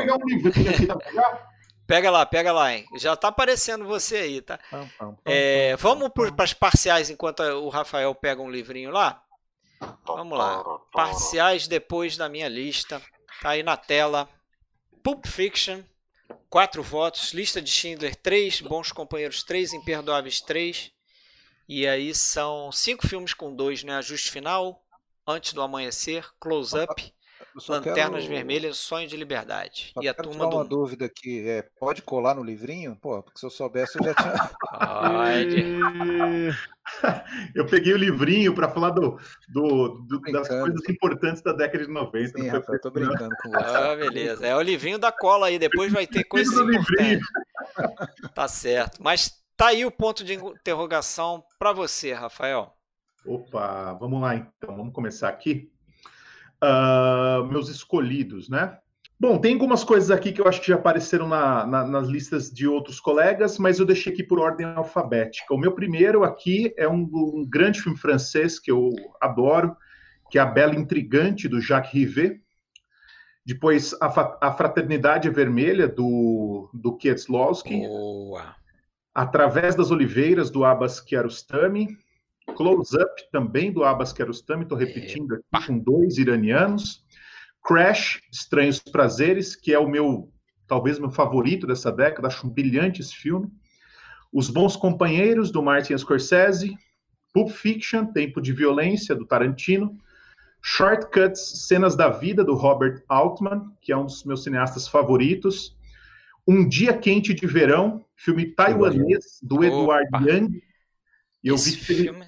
eu, eu, vi que teve gente que comentou aqui, eu não lembro quem foi, mas comentaram aqui na nossa live é, que não tinha aparecido esse filme ainda. Então, Tô tá para ver esse filme aí também. É uma obra-prima do, do, do, Young, que também é um mestre que infelizmente morreu cedo. Uh, mas enfim. E um filme que eu acho impecável, né? Eu, eu, eu, fiquei na dúvida se eu colocava ele ou o Silêncio dos Inocentes no final. Eu acabei colocando ele, tirei o Silêncio dos Inocentes, que é o filme Underground, Mentiras de Guerra, do Emir Kusturica, uh, que é um cineasta uh, sérvio, né? E, e, tem uma carreira muito interessante também o Kusturica, e esse é um dos melhores filmes que ele fez, e que ele ganhou a Palma de Ouro por esse filme também. Mas na sequência aqui que eu vou comentar, Fred, eu acho que o meu primeiro é o quê? É a fraternidade, é isso, né? Pode acho ser. sequência. É esse, tá, né? Esse é o primeiro. É o primeiro. Então vamos lá. Vou começar então falando pela fraternidade, que é a última parte de uma trilogia, né? Que é a chamada trilogia das cores. O Kieslowski, uh, ele é um cineasta polonês, mas que no início dos anos 90 ele faz quatro filmes na França. A Dupla Vida de Veronique e os três filmes que compõem a trilogia das cores. Ele teve um, um convite uh, de uma produtora, acho que foi a MK2, francesa, convidou foi. ele para fazer um filme sobre o bicentenário da Revolução Francesa. Uh, e ele começou a criar, ter essa ideia do que, que ele poderia falar sobre o bicentenário da Revolução Francesa. Acho que é muito difícil falar desse filme sem falar dos anteriores, né? Uh, ainda que sejam histórias diferentes, mas que aos poucos se entre, vão se entrecruzar e quando você chega ao fim do, do Fraternidade, você entende toda a relação entre essas pessoas, né? Basicamente, esse filme ele conta a história de uma modelo uh, que um certo dia atropela um cão e esse cachorro ele pertence a um juiz aposentado. E quando ela vai devolver uh, o cão, ou melhor, quando ela descobre a casa onde o cão vive, que é uma cachorra, é uma cadelinha, na verdade, não é um, não é um cão macho, ela conhece e fica fascinada por esse homem, por esse juiz. Só que ela descobre que ele está vigiando a vida dos seus vizinhos, que ele tem um esquema na casa dele, que ele consegue uh, grampear a ligação telefônica dos vizinhos e, inclusive, um dos vizinhos está traindo a mulher tal, e ele sabe daquilo. E ele tem ali, digamos, ele assume dessa forma meio que uma espécie de papel de Deus, podendo decidir sobre a vida das pessoas que vivem próximo a ele. E ela, claro, inicialmente vai achar isso muito repulsivo. O Kieslowski, claro, né, ele vai uh, trabalhar muito com a questão da cor vermelha ao longo desse filme, assim como ele faz nos anteriores. O primeiro da trilogia, né, A Liberdade Acho Azul, muito bom também. Muito bom ele pode ser definido como um drama, o segundo uma comédia, que eu também gosto muito, né? A Igualdade é Branca. E a fraternidade, ele pode ser entendido como uma história de amor, né? E eu vou dizer por quê. Porque paralela essa história do homem, do juiz, com a, a com a, a, modelo, a modelo também é, tem uma outra história de amor, na verdade, que termina mal, com um rapaz mais jovem, e que ocorre naquele mesmo tempo. Só que a gente começa a entender que aquele rapaz mais jovem, ele pode ser o juiz talvez seja o juiz uh, na sua juventude. E que aquela, uh, aquele relacionamento amoroso dele no passado não deu certo, e por isso que ele se tornou um cara tão ranzinza.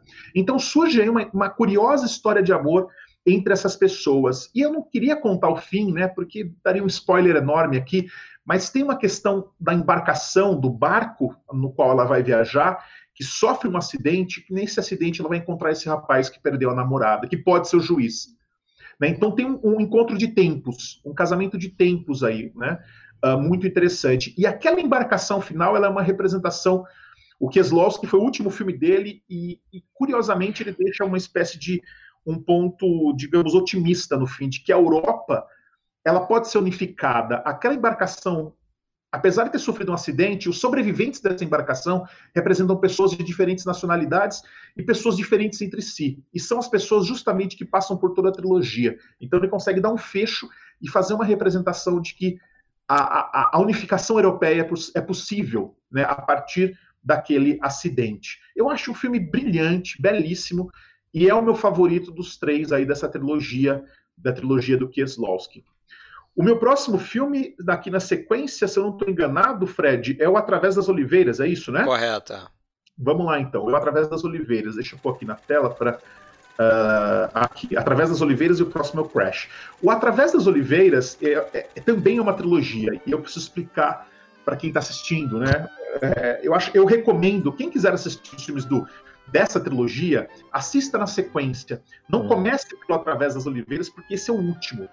É, comece no, a, a, no filme da Casa do Meu Amigo, que o Kiarostami fez, Onde Fica a Casa do Meu Amigo, que é um filme do final dos anos 80, uh, ah, que é uma história muito bonita, muito rica. Eu vou passar rapidamente por ele, que é a história de um menininho que está tentando encontrar a casa do amigo dele para devolver o caderninho da escola do amigo. Basicamente isso. Aí, no início dos anos 90, o Kiarostami faz um outro filme chamado E a Vida Continua, que é incrível também. E nesse filme ele conta a história de um cineasta, que não é ele, um cineasta que teria feito o filme Onde Fica a Casa do Meu Amigo, e esse cineasta ele está procurando pelo menino, o ator do filme, numa vila que sofreu, se eu não estou enganado aqui, faz tempo que eu vi, mas que sofreu um terremoto lá no Irã, e ele está com medo de que, de que aquele menino, que foi o ator do filme anterior, possa ter morrido, e ele está procurando aquele ator, né, de carro ali o tempo todo viajando atrás daquele menino. Como se não bastasse, depois o Kiarostami ele faz o Através das Oliveiras, que é o terceiro e é o terceiro dessa trilogia. E no Através das Oliveiras, né, se antes a gente tinha um filme dentro do filme, agora a gente vai ter um outro filme dentro do filme. A gente vai descobrir que o A Vida Continua também foi um filme e que aqueles caras que estavam representando a busca do menino são atores também.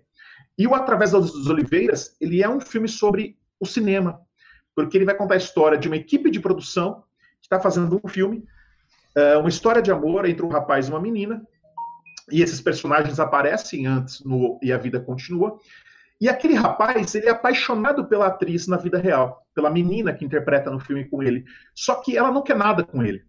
E o único momento que eles podem se aproximar e que ele pode declarar o amor dele para ela é durante o filme, durante a realização do filme, porque é o único momento que eles podem conversar. Porque tem essa coisa da cultura iraniana também, você não pode se aproximar muito da moça, da mulher, então é tudo muito distanciado. E naquele momento em que ele está vivendo o personagem, ele pode viver ele próprio. Ou seja, ele pode dizer para ela que ele ama ela. Só que ela, como eu disse, ela não quer nada com ele. E é uma história extremamente triste, mas é uma grande homenagem ao cinema que o Kiarostami faz, a exemplo do Close Up, né, que é um filme que você já comentou aqui. Então eu recomendo que, se você quiser se aprofundar, veja onde fica a casa, depois a vida continua e termine com, a, com Através das Oliveiras, que eu acho que é o melhor dos três, e vou além. Eu acho que é a obra-prima do Kiarostami, é o melhor filme que ele fez na carreira dele. Consegue ser até melhor que o Close Up. É um filme completo, de uma beleza assim é, fenomenal. Rafael, ah, é, só, só, acrescentando, é, você falou isso da, da, homenagem ao cinema, né? Sem, sem fazer um spoiler aqui, mas acho que não existe claro. homenagem mais bonita do que a cena final desse filme, né? Nossa. Em termos de homenagem ao cinema, aquilo é uma coisa magnífica de Magnífica. junção de imagem e trilha sonora contando uma história. Né? Aquilo, aquilo é fantástico, é uma é coisa de você ficar parado sem piscar olhando para a tela, é. né? É magnífico. É, é, magnífico. Você acho que você deve estar citando a caminhada nele atrás da moça, né? Sim, a caminhada, é. a caminhada, aquele final, né? Não vale a é pena dizer o que acontece naquilo, mas assim, como você consegue entender tudo o que está acontecendo ali, né, com aquela distância que a câmera tá, como aquilo é uhum. montado, é fantástico. É. E, eu, e eu sempre quis entender também, eu não sei, o, o, iraniano, o cinema iraniano tem um fascínio por falar do próprio cinema, né? Você pega, é. por exemplo, a carreira do, do Jafar Panahi, Panahi, que é um grande diretor também, ele fez um grande filme sobre o cinema também, que é Não Balão Branco, que ele fez depois, que eu me esqueci o nome agora, que é um belíssimo filme também sobre o cinema, que ele vai descortinar essa relação da produção do filme com o filme, uh, e eles têm essa fascinação. O Mark Mabalf também já fez, né, Salve o Cinema, do Mark Mabalf, que é um filme incrível também, então eles têm muito essa relação uh, de tratar o cinema dentro do cinema, né, é uma coisa que eu gostaria de entender mais, porque tanta fascinação pelos bastidores que eles possuem aí. E essa foi, a, eu acho que foi a década da explosão do cinema iraniano, né? Porque depois o, o Kiarostami vai fazer o Gosto de Cereja e vai ganhar a Palma de Ouro pelo Gosto de Cereja, né? Que eu que acho é também um grande filme também, um filmaço também. Bom, e por último aqui, Fred, eu vou comentar o Crash. Poxa, o Crash é, é, é um filme que eu, que, eu, que eu assisto e fico pensando, né? É, como você convencer uh, produtores de filmes, sei lá, enfim, de você poder fazer um filme com tanta liberdade, com tanta ousadia como esse filme Crash, né? Uh, e, e, esse fetiche, né? Uma vez eu, vi, eu, li uma crítica do José Geraldo Couto, que é um crítico que eu gosto muito, e ele disse que o Crash ele é o filme que representa a tara da época dele, né? A tara da sua época é o Crash, porque ele é um filme que fala dessa relação de adoração do homem máquina, que é um tema que vai passar por toda a carreira do Cronenberg também, né? Essa relação da carne máquina, que é o tempo todo ele está tratando disso, né? Existence, né? Existence, né? Ou, o própria Mosca, uh, enfim, né? Mistérios e Paixões. Mas eu acho que o Crash foi o, o ponto em que ele chegou mais longe, porque ele vai mostrar o fetiche das pessoas pela, pela destruição, pelo corte, pela ferida, pela máquina, é, por aquilo que pode substituir né, o movimento humano. E, para quem não conhece também, esse filme, ele conta a história de um grupo de pessoas que tem é, prazer, né, tesão de, de, consumir o ato sexual enquanto estão andando de carro e, mais ainda, enquanto estão batendo os seus carros, enquanto estão entrando em colisão com outros carros. Né? Eles sentem prazer na violência produzida pelos acidentes de carro. E aí a gente volta também às questões dos famosos das famosas mortes por acidente de carro, inclusive do James Dean, que eles ficam recriando acidentes famosos de veículos, né? Então é um filme que toda vez que eu assisto eu fico deslumbrado e, e, e fico pensando, né, justamente nisso, a coragem de um cineasta de pegar o tema e tratar dessa forma, sem pudor, Uh, de uma maneira direta, muito bem construído. James Spader funciona muito bem. A Holly Hunter, que havia feito o piano um pouco antes, está muito bem no filme também. Enfim, é um filmaço, né? É o meu favorito da década, acho que é o filme mais, mais completo, claro, na minha, na minha humilde opinião. E para fechar, Fred, meu Coringa, né? Isso. Uh, o Coringa também, eu acho que é um filme que eu acho que uh, o, o, o, acho que foi o, o Alexandre escolheu o Transporting, né? Do, do Danny Boyle, né? Coringa uh, não, foi o... dele. Eu na lista esse. É, isso, na lista, na lista. Ah. Você escolheu o Transporting. Eu acho que esse meu Coringa, que é o Naked, do Mike Lee, ou Nu, né, no Brasil, eu acho que ele é um filme que ele representa tão bem a década, Alexandre, quanto o Transporting, né? Porque ele também fala de uma certa geração à margem. Ele também fala de uma certa geração que está em busca de algo que não consegue uh, tocar, que não consegue consumir, né?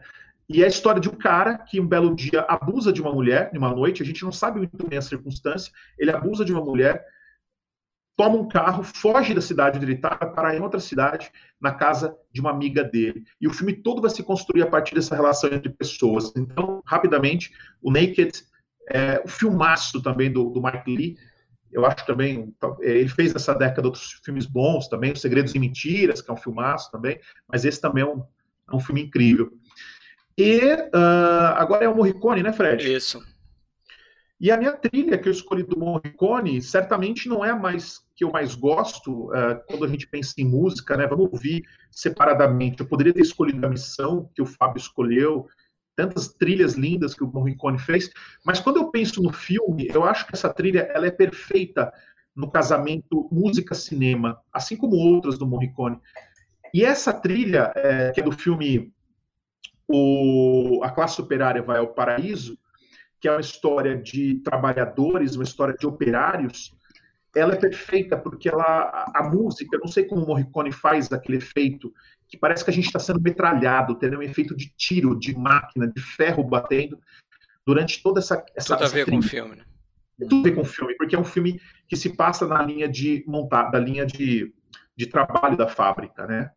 Na esteira de montagem ali. E naqueles momentos finais, quando os caras estão ali uh, tendo aquela relação com a linha de montagem dentro da fábrica, aquela trilha opressora batendo na nossa cabeça, o filme ganha uma potência muito maior do que ele teria sem essa música, acredito eu. Então eu não consigo pensar nesse filme e não pensar na música do Morricone. Então essa é a minha escolha de hoje. Beleza, vamos ouvir.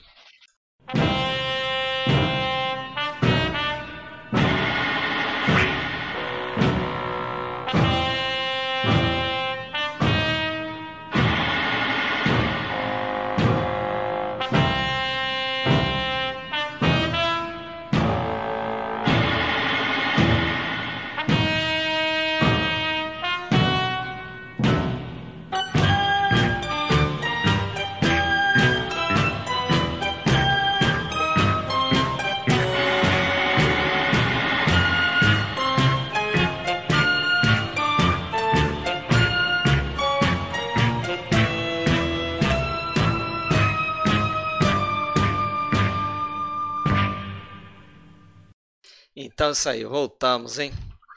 É, ponto de interrogação na tela para o William. Yes. Então, minha lista. Vamos lá. Primeiro quero dizer que foi muito difícil fazer essa lista aí. Eu, eu realmente subestimei a década de 90 e. Ih, graças a Deus. Nossa. né? Teve algumas coisas que eu gostaria de ter sido mais emocional, mas eu fui mais frio. Nossa. Então tá. Eu botei aqui um. um eu já, já comecei de cara aqui, coloquei um filme do Rob Reiner que eu adoro.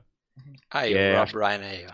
Que é um cara que ali, quando ele fez esse filme, foi um, acho que um revival, já no início da década já. Que foi o, do gênero, né, de suspense, que foi Louco Obsessão, né? Baseado no livro do Stephen King, o Misery. Oh. Filme sensacional, a atuação da Kate Bates avassaladora. Tá, Medontra. Ah, Excelente. Como é? Excelente esse filme, cara. O livro também é sensacional. É, dá medo, cara. É... As Pontes de Madison. Não preciso falar sobre esse filme, o Fábio falou tudo. Filme maravilhoso, um soco na mente aí, todo mundo deveria assistir isso aí. Filhos do Paraíso, né? Filme do Magid Magid, filme incrível. É, o Show de Truman, do Peter Weir. Sabia. Né? Botei o Grande Lebowski, dos irmãos Coen, não botei ajuste final. É o seu preferido?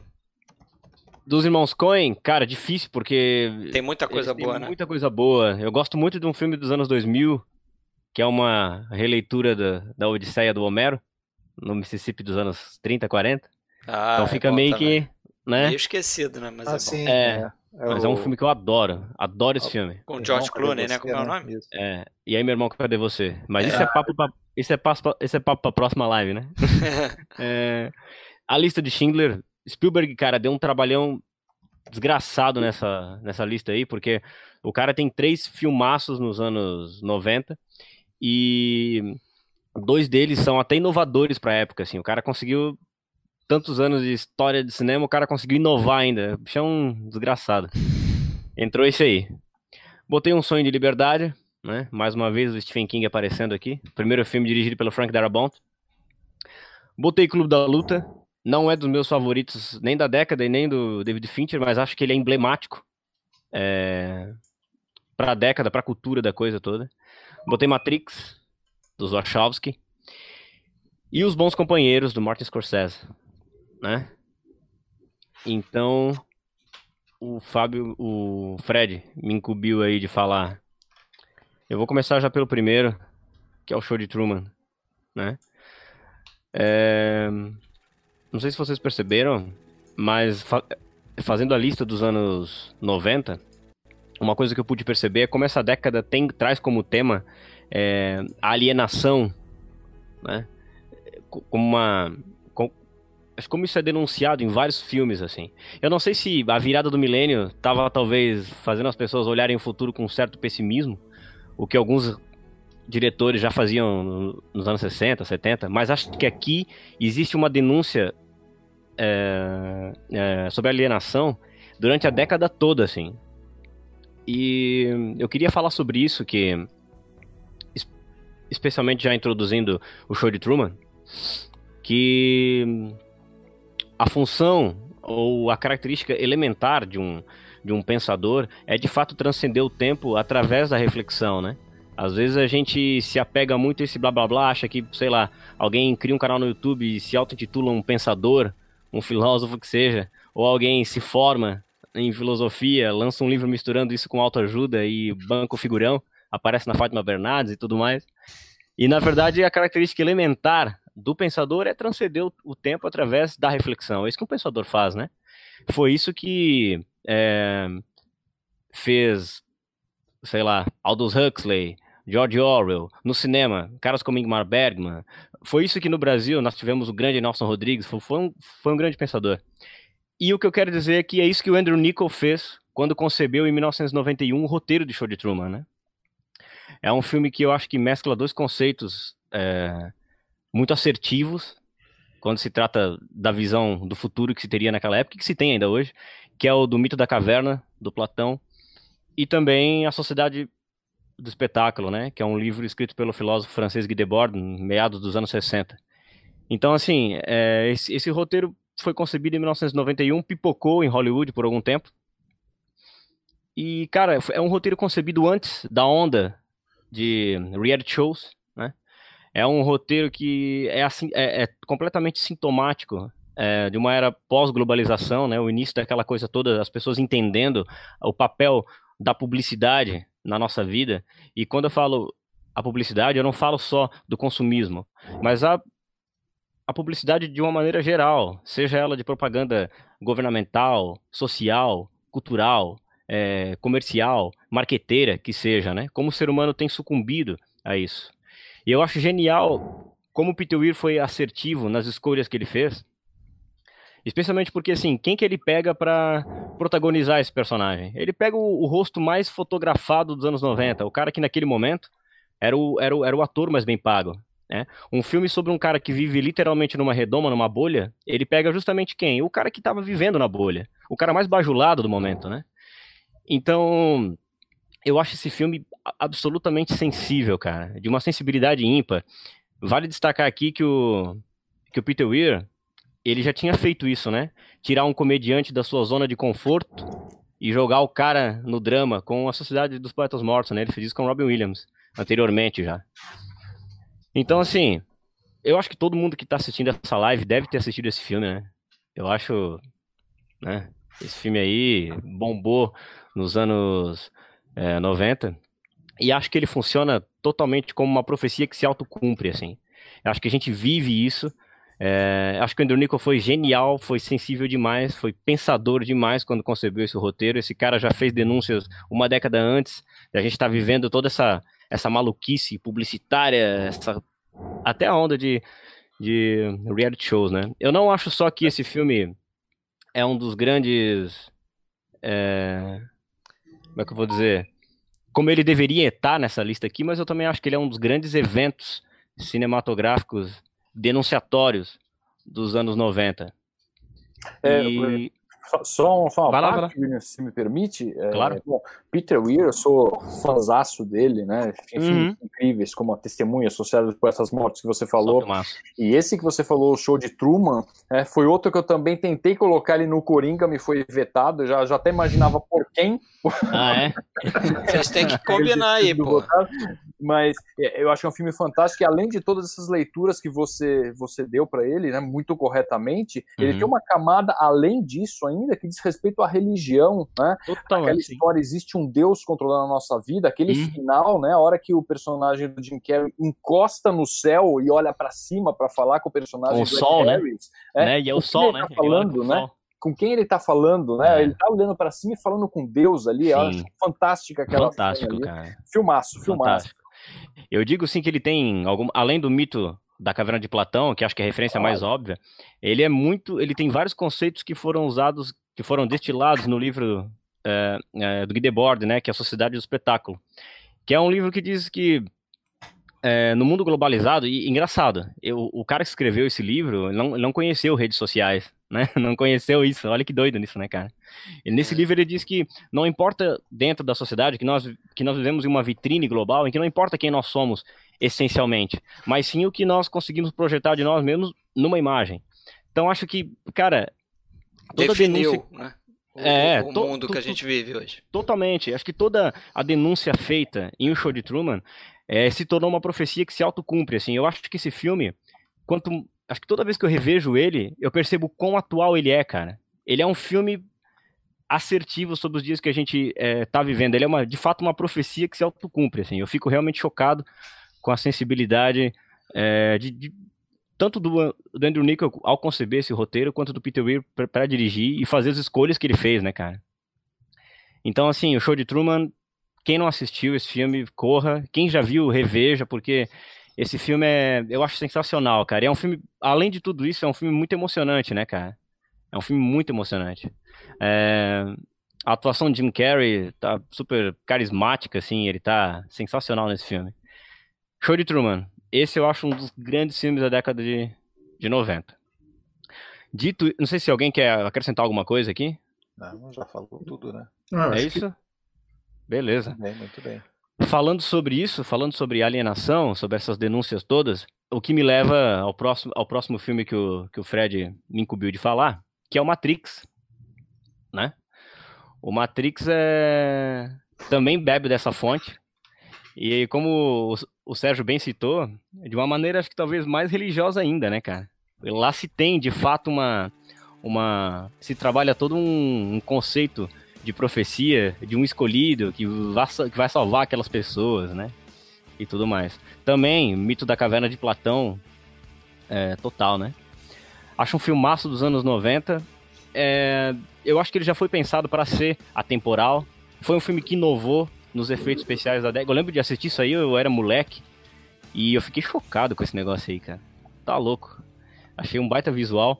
Até a moda, né? A, a, o, o figurino, embora ele aposte no, na, naquelas cores, né? O preto e o verde e no couro, ele é uma moda atemporal, né? Você não vê aqueles ternos dos caras que andavam em Wall Street, aquela coisa larga e tudo mais. É tudo bonitinho, ajustadinho, tudo. Ele é um filme.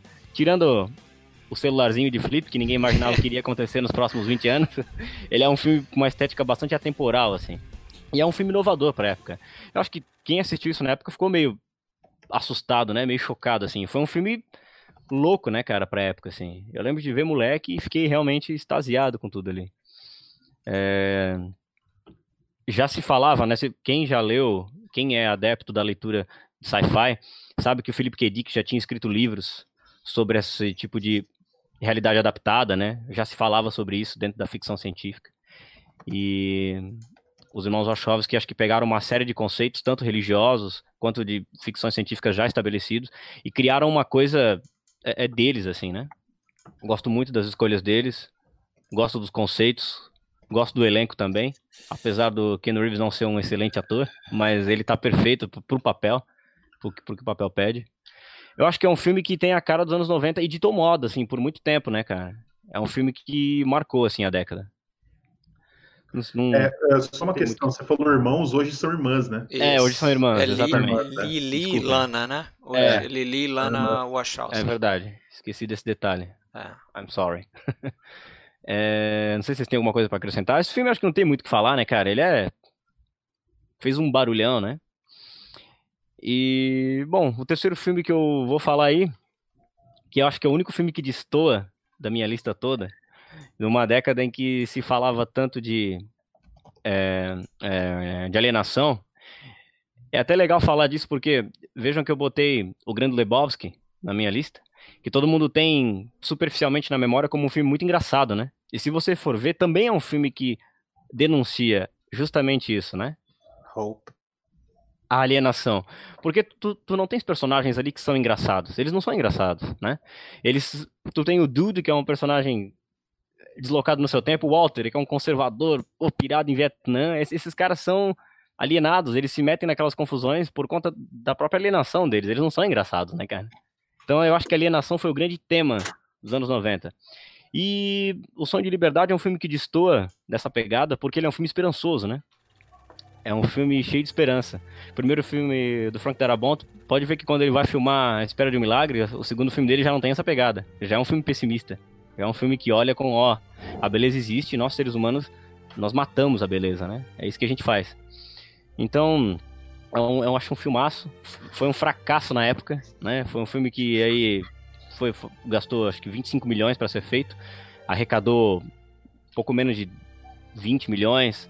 Mas conforme o tempo foi passando, esse filme ganhou uma força descomunal nas locadoras, bateu recordes, né, de locações na época. Também baseado aí num, numa história do... do Stephen é, King, né? Do Stephen King, né? Rita Hayward e a Redenção de Shawshank, que tá no livro As Quatro Estações. Que é, um curiosamente... Conto, né? É, um conto. Curiosamente é um livro que tem quatro contos do Stephen King. Três desses contos já foram adaptados para o cinema. Foram filmes muito bons. Hum, é, eu acho um filmaço, cara. Acho um filmaço e eu acho que fecha muito com o que o Fábio até falou sobre os Imperdoáveis, que revisita o, o gênero, né? e mas que não deve nada para ele. Eu acho que o Sonho de Liberdade tem isso. Ele revisita Fuga de Alcatraz, Papillon. É... E não acho que ele não fica devendo ah, um nada. Eu acho que o, o, o, Frank Darabont ele tem às vezes um cinema muito parecido com o do Frank Capra, né? Guardado as, as, devidas totalmente. proporções. Se você vê o eu Cinema Jessic, que é outro filme que eu gosto também. Que gosto muito também. E aliás, ali é uma tentativa do próprio Jim Carrey de, de emular, né? O James Stewart, né? É. É uma tentativa, assim. Eu, eu, eu... É engraçado você falar isso, Fred, porque quando eu penso é, no Frank Darabont, eu relaciono muito com o Frank Capra. De verdade. Tem uma. Tem, uma conexão uma ali. E ele filma pouco, né? Uma pena. Filma pouco. Filma pouco. William, lembrando Uma coisa que... que eu gosto muito nesse, só rapidinho. Uma coisa que eu gosto muito nesse filme é o fato de, é, às vezes eu me questiono, né? Quem que é o verdadeiro protagonista desse filme? Porque o uh, quem conta a história, a gente conhece, sabe é tudo do Morgan Freeman. do Red, né? Uhum. Que, é, que, é, a grande figura que humaniza o filme, né? O Sim. Ele Só narra tudo. Faz, quem faz tudo se transformar na prisão é o Andy, né? Quem, é o Andy. Quem, é, quem muda a realidade daquele é. lugar e transforma e faz, de certa forma, o filme caminhar é o Andy. Então, acho que essa é uma jogada muito genial do roteiro, né? É, essa coisa de. Essa, essa, esse duplo protagonista, essa coisa que se conversa. Verdade. É, é uma, é, uma, é uma relação meio, meio. Eles dividem, né? Um, é uma coisa meio simbiótica, assim. Porque o Andy, ainda que a gente, a gente tenha certeza que ele não é culpado, a gente não viu, né? No começo do filme, uhum. a gente uhum. não vê se ele realmente matou a mulher ou não. Quem Nós é também temos cara? essa dúvida, né? É, quem é aquele cara, meu? É um cara que a gente não sabe muito bem quem é ele. O Red é o contrário, a gente tem acesso aos pensamentos do Red, a gente tem acesso à Sim. intimidade do Red, né? É muito Sim. legal isso. E uma coisa legal, isso que tu falou, porque o Frank Darabont, na época, ele estava obcecado pelos bons companheiros, né? O filme do Scorsese. E todo, todo final de semana ele via e revia esse filme para se inspirar na maneira como ele é narrado. E ele usa isso no filme. É. Essa narração em off e tal. É. Sensacional, cara. Eu acho e... Sonho de Liberdade um grande filme, cara. É, é um filme tão bom que a gente rasgou a regra dos 30 anos quando a gente fez um episódio específico sobre um filme de 90. Que eu já escutei. É. É, Filmaço, época, cara. Época... Acho que até hoje ele é o número um do IMDB, né? Da é. lista do IMDB até é, hoje. Né? Mais, mais, votos, né? É. um filme muito popular, né? Como você falou, é um popular. filme que se fez no, no, VHS, né? É. Não teve tanto sucesso na época, mas conforme o tempo foi passando, ele ganhou essa força aí. E é curioso, né? Porque lembrando do A Felicidade Não Se Compra, que é um filme que se fez com a TV, né? Que foi um estrondoso fracasso também na época que saiu no cinema é, que foi ressuscitado pela televisão, esse aqui foi ressuscitado pelo VHS, né? Ainda tem essa Verdade. coincidência também. Verdade. Mas diga seu Coringa isso, aí. Coringão, Dito isso, senhores, eu vou direto pro Coringa. O Coringa é um filme dos anos 90, 99 especificamente. É um, ele é o filme responsável por me fazer é, me interessar por cinema de uma maneira mais técnica. Sabe, antes disso, eu era moleque, menino, a única coisa que eu sabia era que eu adorava ver filmes. Depois de Boa. assistir esse filme, eu pensei, meu Deus, eu preciso entender essa bagaça, entender essa ciência que é o cinema. Que é esse filme aqui. Man on the Moon, do Milos Man Forman. Que eu ainda não vi, tá? Não, não me jogue pedras. Não, jamais. Esse, por incrível que pareça, é um filme estrelado pelo maior ator da década de 90, que é o Jim Carrey.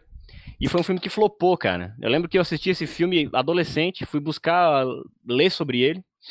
E tinha uma crítica de um, um site de uma pessoa que eu não vou falar o nome, mas ele estava inclusive até falando mal do filme. Que é um filme maravilhoso. Esse filme aqui, eu acho que o Milos Forman, nesse filme, ele conseguiu. Ele, primeiro que para quem não sabe, ele é uma cinebiografia do Andy Kaufman, né? Que foi um artista performático dos anos 70.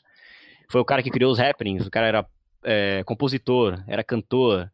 Ele, quando, quando toda a estrutura de televisão tinha sido aperfeiçoada, esse cara chegou e botou tudo de ponta cabeça. Uma figura emblemática, um cara genial é, um, dos, um, dos, maiores gênios da comédia, do humor, assim, da ciência comportamental, né? Ter Andy Kaufman na mídia foi uma honra para a ciência comportamental. O cara é um monstro, né? O...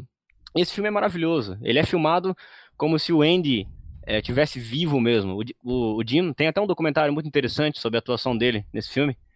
E lá dá para entender bem a anatomia, a pira que o cara entrou, assim. E o Milos Forman, ele filma esse filme como tem uns, dois, uns três ou quatro happenings nesse filme. Ele engana o espectador também. É como se o Andy tivesse vivo, sabe? Esse filme é maravilhoso, trilha sonora inteira feita pelo R.E.M., que é uma coisa maravilhosa. Recomendo fortemente, senhoras e senhores. Men on the Moon, assistam, porque merece ser visto e revisto.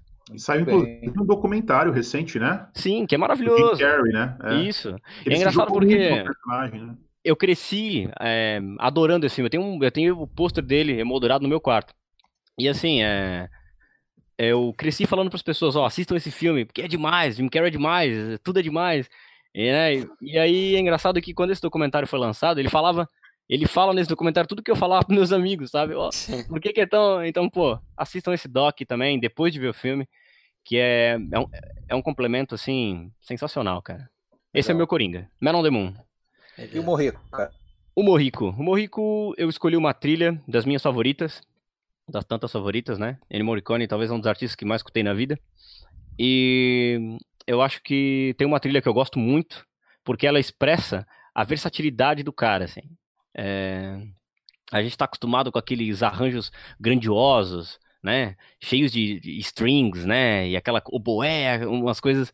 E ele fez, ele fez a trilha sonora de um filme de 78 do Terrence Malick, chamado Days of Heaven. E nesse filme, cara, tem uma faixa chamada The Return, que é essa que eu escolhi. E ela me lembra muito aquela fase eletroacústica do Led Zeppelin, assim. E eu gosto demais disso, porque mostra bem como o cara era gênio, né? Gênio Morricone. Muito né? antenado no, né? Muito antenado. E aí que é uma acontecia faixa na música. Né? É, que tem violão de nylon e clavinete e toda uma situação acontecendo ao mesmo tempo. É uma maluquice, é uma doideira, assim. É essa faixa que vocês vão ouvir agora, hein? Vamos lá.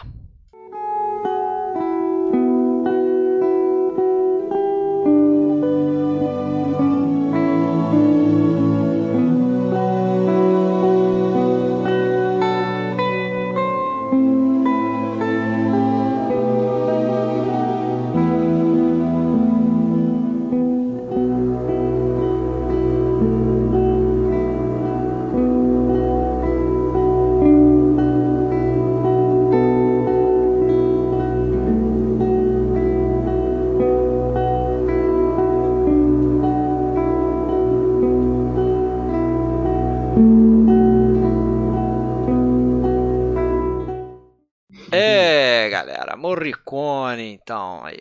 Nos deixou. Valeu, maestro. Valeu, Valeu maestro. maestro. Vamos ver aí como é que ficou depois da, da listinha do William. Vamos ver como é que ficou, hein? Tá aí na tela para os senhores, os bons companheiros. Cinco votos. Pulp Fiction, cinco votos. Não tivemos unanimidade mais uma vez. Lista de Schindler com 4, Close Up com 3, Imperdoáveis, O Sonho de Liberdade também com 3. E aí os empatados, que são 8, não é isso? 8 filmes, 8 filmes para 4 vagas. Correto? Exatamente, exatamente. 4 vagas. Pegar, então o bicho vai pegar, vocês estão vendo aí, Fraternidade Vermelha Ajuste final antes do amanhecer, as pontes de Madison através das oliveiras, Filhos do Paraíso, Lanternas Vermelhas e Matrix com dois. Então temos aí quatro, quatro vagas. Vamos para aquela telinha ali que a gente vai conseguir. Quem já votou em quatro desses oito, tá tranquilo, não tem muito o que pensar. tipo o é. Fábio, assim. Pois é. Mas. Pode mudar, Fábio, tô brincando. Estamos aí. Olha o, o tamanho do problema. É, é certo? Então, vamos Oito vamos, filmes. Vamos, vamos, repetir então. Lanternas Vermelhas, Antes do Amanhecer. Quem começa? Quem começa é Alexandre. Nós, na é, ordem. Eu... É. Tem que escolher quatro, é isso? Escolhe quatro. Vamos lá. Então eu vou manter a, a, minha votação do ajuste final e do Filho do Paraíso, que eu tinha votado nesses dois. Eu vou incluir agora Pontes de Madison. Aí, Fábio. Pontes de Madison. E eu vou de Fraternidade Vermelha. Boa. Ajuste final. Tô, tô computando aqui. Segue tá, o Sérgio. Tô agora. marcando aqui também. Agora é o Sérgio, não é isso? Bom, vamos lá. Eu vou então manter da minha lista Matrix, Matrix. Lanternas Vermelhas. Mais um vermelho aí só que é o outro. Antes do amanhecer. E tem que votar em mais um, né? Legal, né? Mais Você um. votou em todos. Tudo com um. Vamos lá. e, eu, e eu vou votar. O quarto vai ser as pontes de Madison. Olha, dois, hein? Largou na frente.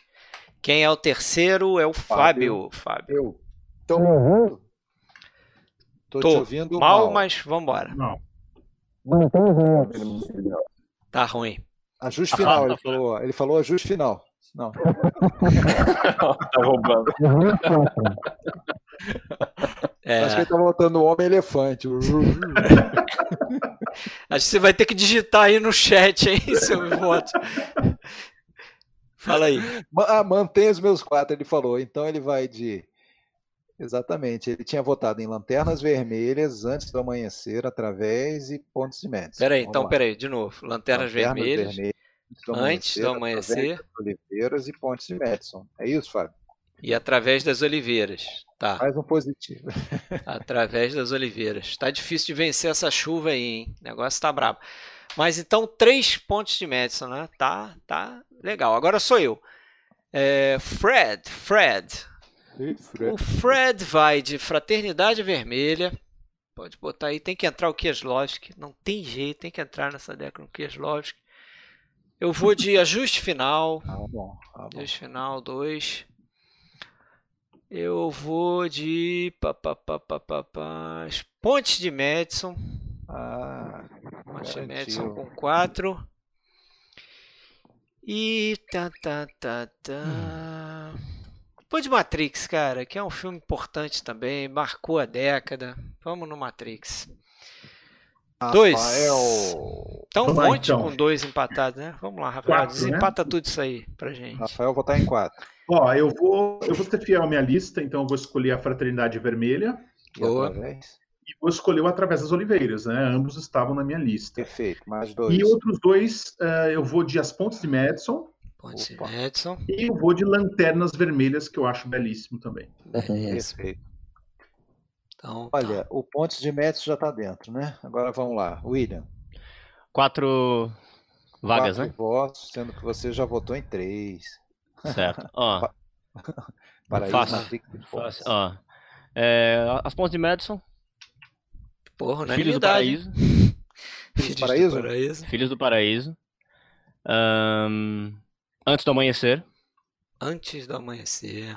Três, É. né? Três votos, né, Alexandre? Antes Olha o do que tu vai fazer com Matrix, hein? Que você tinha É, votado, né? E eu vou Ah, votar. pode mudar. Deixa eu ver. Eu vou Não, votar no pode- Matrix, porque eu acho que mudar. tem a ver com os anos 90. Acho que.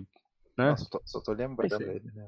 Não, não, tem precisando. Tá, tudo certo. então, como é que ficou, Alexandre? O Madison Olá. tá dentro, né? Pontes de Madison tá dentro, Tá fe- dentro. fechou com seis votos. Depois ficaram empatados com três. Quatro filmes: Matrix, Fraternidade Vermelha, Antes do Amanhecer e Lanternas Vermelhas. Tá vendo? Esses que vão pra decisão, certo? Esses a gente vai mandar pro E público. ficaram de fora já Ajuste Final, Através das Oliveiras e Filhos do Paraíso. Pô, vocês têm preconceito com o iraniano. Então, senhores, o que eu vou fazer é editar a listinha para publicar aí pra galera e pra votação. Então vamos lá. Ponte de Madison sobe tá dentro. E quatro filmes para serem escolhidos, três. São quatro filmes para serem escolhidos três, é isso? Quatro filmes para serem escolhidos três. Exatamente. O Pô, único é bacana, que assim, entrou. quando, quando quem está acompanhando participa né, da escolha, ajuda a escolher a lista final. isso. Legal que tenha acontecido isso, embora não dê para combinar esse tipo de coisa, Não não dá. aconteça, né? Legal quando acontece. É, a listinha já está pronta. Vou publicar Um aqui. único filme, é isso? Os Um único mais- filme. Não adianta nem tentar votar em mais, porque não acontece. Vou publicar a lista agora, hein?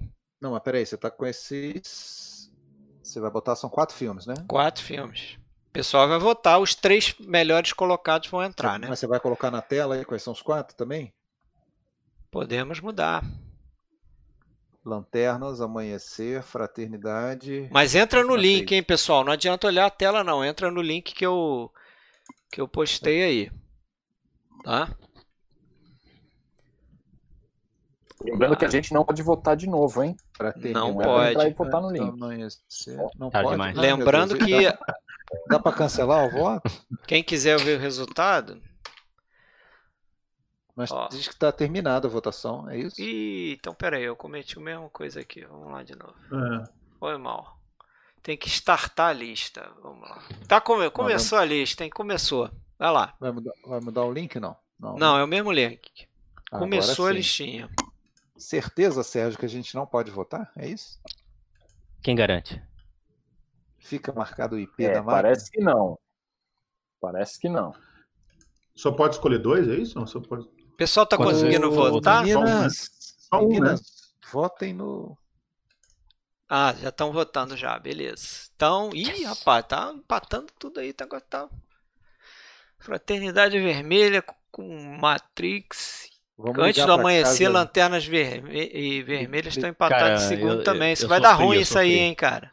Nós vamos ligar para casa dos diretores, cara. Se o cara atender alô, PFC, tá dentro. Vai dar ruim isso aí, cara.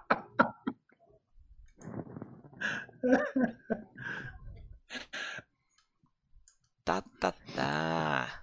Deixa eu ver aqui. Mas é eu não consigo ver o resultado se eu não votar. Né? Não, consegue sim. É só você pegar o link que tá lá e trocar o, é. o P é, pelo consegue. R. É só não votar e ir pro próximo. É. Afinal de contas, a gente não pode votar. Hum, entendi. Eu desconfio que tem gente que vota é, aí, hein? Por é. eu, eu, não voto, não, tá? Eu nem sabia. Ó, por enquanto o Matrix está na frente. Só 26 pô. votantes, é isso? Ah, pô, tem. Agora só tem 77 assistindo. Coloca o link de novo aí, embora. coloca o link. Não, 45, ó, 45. 90... Vou botar o link de novo, então. Pera tem 98 assistindo para mim aqui. 44 votos já, Fred. 44, né? É, é que eu faltou dar um é. refresh aqui. Quem tá rodando são as lanternas por enquanto, hein? É, Lanterna está ficando de fora, né? Vou postar de novo, hein? Pra galera que perdeu o link aí. De novo o link. Tá, tá, tá, tá, tá, tá, tá. 50 votantes. Ih, acho que. E aí? Guardamos mais? 80 pessoas assistindo. Juliane Bis, Voto. fala ali, ó, 47 votos. Isso, para mim já tem 50. 50. E lanterna hum, está, essa lanterna está, está para trás. 55. 55? É. 56. Vamos lá, todo mundo votando, hein? São 78. Não vai acabar a live se a gente for esperar aqui. Meu, maneiro, tem até gráfico de torta no final lá. É, rapaz, essa. Essa, é. essa ferramenta. Pô, tô falando aqui, mas tem 61 votos, cara. Deu até fome esse gráfico de torta aí. Que isso, 30. Ih, rapaz, Fraternidade Vermelha, pulou na frente aí. Vai ser o vencedor, cavalinho do Bozo, hein? Vencedor. Fraternidade é vermelha. Mas aí vai. Lembra? Né? Cavalinho do Bozo? Claro, pô. TV pau, e a TV pau? Pau, pau, pau. Aquele bro... Bozo drogadão lá. Da TV pau, cara. Que Rapaz, 65 votando, hein? E olha que eu marquei a opção de voto único, hein? Ou tem gente roubando aí, não é possível. 66, 82 pessoas assistindo. Tá decidido, Acho né? que tá gente? decidido, né? Vamos encerrar então. Vermelhas. Então, Lanternas Vermelhas ficou pra fora. Fora da lista. de fora. E aí, o que, que aconteceu? De fora. E aí nós vamos. Matrix, Fraternidade e Pontes de Madison entraram. Não, e Matrix, Fraternidade e, e o Antes do Amanhecer. Antes do Amanhecer. Maravilha. Isso. Então me, me ajudem aí. Para fazer essa. Eu estou alterando aqui. Vamos lá. Lanternas Vermelhas dançou, certo? Ficou a fraternidade desses quatro, né? Fraternidade. Ficou, é, do, do vermelho ficou a fraternidade. É. Antes do amanhecer ficou Essa também. Meio, As pontes de Madison. O que Vamos mais? Lá. Matrix. Pontes de Madison, Matrix, Antes do amanhecer e Fraternidade Vermelha. Tá, então tá quase pronto aqui. Ajuste dançou, hein, Alexandre? Que isso. Ajuste dançou, cara. Vamos ter que alterar isso, hein? O vídeo que vai ficar no canal aí, a gente altera o resultado final, pode deixar. tá certo. Tem que mudar isso daí, porra. então, senhor. Você que não gosta do Gabriel Burney, porra. tá salvo o negócio e tem aí a nossa lista aí dos essenciais. Vamos passar aqui em áudio para a galera que vai ouvir, porque essa live depois ela vai é, no nosso feed de áudio lá do podcast. Então tem Close Up, 1990, Abbas Kiarostami, os Bons Companheiros dos Scorsese também de 1990, Os Imperdoáveis 1992, Clint Eastwood, A Lista de Schindler, Steven Spielberg 93, A Fraternidade Vermelha de 1994 com Kieslowski, Pulp Fiction 94, Quentin Tarantino, Sonho de Liberdade 94, Frank Darabont, para a galera que queria a Trinca de Ouro de 94, não deu Force Gump, deu Fraternidade Vermelha. Sinto muito. É uma pena. Antes do Amanhecer, 95, Richard Linklater. As Pontes de Madison, 95, Clint Eastwood, de novo na lista. The Matrix, Matrix 1999, Lily e Lana Wachowski, os irmãos, que agora são irmãs Wachowski. Beleza, então vamos lá, aquele momento Rafael Amaral aqui na nossa live. Vamos vamos lembrar um pouquinho da década de 90 aí. Vamos lá, né? rapidinho. Coisas importantes. Coisas importantes. Eu vou começar pelo cinema brasileiro, então. Isso, a década foi... da retomada, né?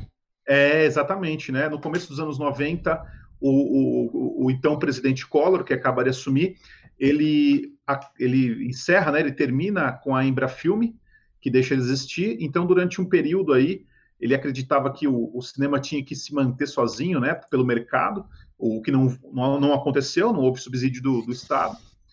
E acontece mais tarde, né, depois de um período que a gente fica praticamente quatro ou cinco anos com muito pouco filme feito aqui, em 95 tem a retomada, chamada retomada, com o marco Carlota Joaquina, que é o primeiro filme da retomada. Uh, e depois vai ter todo né, esse investimento e esse recomeço do cinema brasileiro. A gente tem nessa década também uh, um movimento muito importante que é o Dogma 95. Boa lembrança, marquei aqui também. É, que vai surgir né, ali no, uh, com nomes como Lars von Trier, enfim, e outros. O Thomas Winterberg também. Thomas Winterberg, cineastas aí interessantes que vão surgir no Dogma 95, que tinha uma série de regras né, ali, e uma delas era se aproximar mais, né? Uma não, né? Partindo dessas regras era se aproximar mais de um cinema realista e tal. Mas depois, por fim, todo mundo quebrou essas Debandou, regras. Debandou, acabou. É, né? Mas tinha umas regras muito curiosas, né? Por exemplo, é. eles, eles não aceitavam filmes de gênero, eles é. É, não tinham crédito, não botavam não crédito nos diretores, sonora, né? câmera na mão, evitar trilha Exatamente. sonora, o diretor não pode ter crédito, evitar ação superficial, então os filmes não podiam ter muita violência, não podia ter arma aparecendo. Baita jogada de marketing. Baita é. jogada de marketing. E os filmes mais famosos, talvez os, os, originais ali, talvez os que tenham seguido mais o dogma mesmo, a Festa de Família e os Idiotas, né? Os Idiotas, é verdade. Uh, foi também a década de uma, de uma expansão né, do cinema iraniano, uma certa popularização, entre aspas, uh, com os prêmios em festivais e tal. Já falamos Foi, dos filmes aqui. Né? Falamos né? bastante disso já. Uh, foi também um momento importante da expansão do cinema chinês, né? O Adeus Minha Concubina ganhou a palma de ouro no começo da década e tal.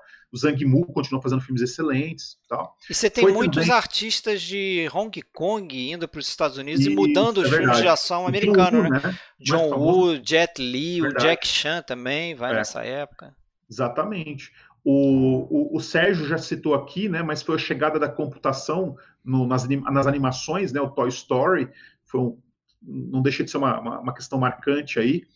Foi também, e aqui foi o Alexandre que me falou disso, e eu anotei, essa questão da popularização do cinema argentino também, de um cinema argentino uh, que chegou muito forte com o público, né, com o Campanella, e depois em 2000 vai vir o Nove Rainhas, que foi um filme que fez bastante sucesso. Muito bom. E curiosamente foi um momento em que a Argentina estava com um problema econômico enorme, né, mas o cinema floresceu ali naquele meio. O, e teve também, né, a gente não pode deixar de citar aqui, o, o Titanic, foi um recorde, foi a grande bilheteria da década, e que se manteve como maior bilheteria até o Avatar, né? Quer dizer, o James Cameron, ele, ele próprio quebrou, quebrou o recorde dele, né? Uhum. E outras duas questões que eu, três na verdade, que eu acho que é interessante citar aqui, uh, foi o momento em que a Disney comprou a Miramax, né? Vamos lembrar aqui, por 80 milhões de dólares, uma pechincha na época esse valor foi considerado. E o Steven Spielberg, junto com outros dois produtores, ele criou o primeiro estúdio de cinema, um grande estúdio de cinema. Em 50 uhum. anos que surgiu um estúdio, o Spielberg criou a DreamWorks. Então foi um, um passo importante aí é, também. Foi uma, uma década também que você teve como marca alguns estúdios independentes surgindo. Né? A própria Miramax, como você falou, Exatamente. a Lionsgate, a New Line. Né? Essa, essa, essa, ideia do cinema indie, né? Foi uma coisa é. que pegou muito nos anos 90. E tem um outro fato também, Fred, que, que, eu, que é um fato curioso, eu acho também, né? Que foi nessa década que morreu Brandon Lee, né? Aí alguém vai falar, nossa, mas Porra. por quê, né? Mas foi, a morte dele foi uma coisa muito chocante, porque ele morreu fazendo um filme, né? Foi. O Sim. Corvo, né? Foi, ele morreu numa cena do filme, né? Então, Estranhamente que... tinham trocado uma, um festim uma bala, por uma, né? uma bala, bala, de verdade. Um negócio super estranho. Ele morreu, depois terminaram o filme com computação gráfica no rosto dele e tal. Então, assim, foi um negócio também usaram um pouco, né? Tem teoria de da conspiração. Deixa eu só trazer, trazer um comentário interessante aqui. O Pedro Fonseca falou assim: ó, nenhuma menção a Force Gump, Titanic, Rei Leão, Coração Valente. Fica até duas horas da manhã isso, vendo o clipão. Calma, deixa eu falar o comentário do rapaz até o final nenhuma menção a esses filmes aí, Coração Valente. Por isso que eu sou fã de vocês. Eu sabia que vocês.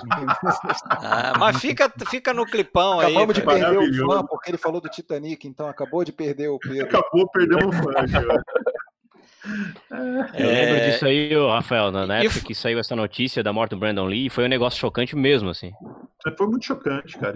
E eu lia os quadrinhos do Coro, curtia né? demais James O'Barr. Isso aí foi. Muito mal contado. Tem teoria da conspiração, né? Dizem que as tríades Eu gosto bastante também, estariam cara. envolvidas na morte Agora, dele. diversos filmes, muitos mesmo foram citados aí, pessoal. Alguns realmente a gente nem citou até agora. Então, pessoal que está aí achando ruim, que faltou, vai precisar ficar acordado mais uma hora, né? É, tem o tradicional clipão do Fábio clipão, aí, ó. O, clipão do Fábio. o Fábio ficou acordado 5 horas para fazer o clipe. Não, vocês ficarem uma horinha não é nada demais, certo? Pega o café, pega o é chimarrão. Isso aí. Então, o...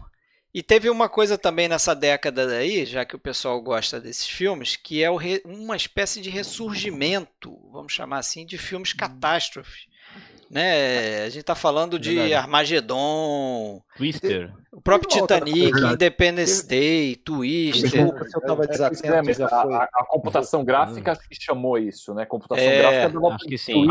Abriu, abriu as porteiras do inferno. A computação Desculpa gráfica. se eu estava desatento, isso já foi falado, mas isso com certeza é assunto mais para o Sérgio, que é um fã declarado, mas e aí o Pedro vai, a gente vai perder mais ainda ele, que ele falou do Rei Leão, mas foi um ano que foi uma década que teve vários novos clássicos. É, surgimento de clássicos da Disney, né? é, né? Pequena Sereia. Foi uma época. Bela, uma época... Bela Fera, a Bela Fera concorreu, né? É. Nossa, foi uma época, na verdade, de retomada, né? A Sim. Disney teve uma retomada aí de. Sim. Começou com a Pequena é... Sereia, eu acho, né? Foi o primeiro filme. Pequena, Pequena Sereia. Sereia. foi o primeiro filme de sucesso aí, da é, retomada. Ainda da nos anos 80, né? Aí depois, é. 90, e assim, a Bela Fera.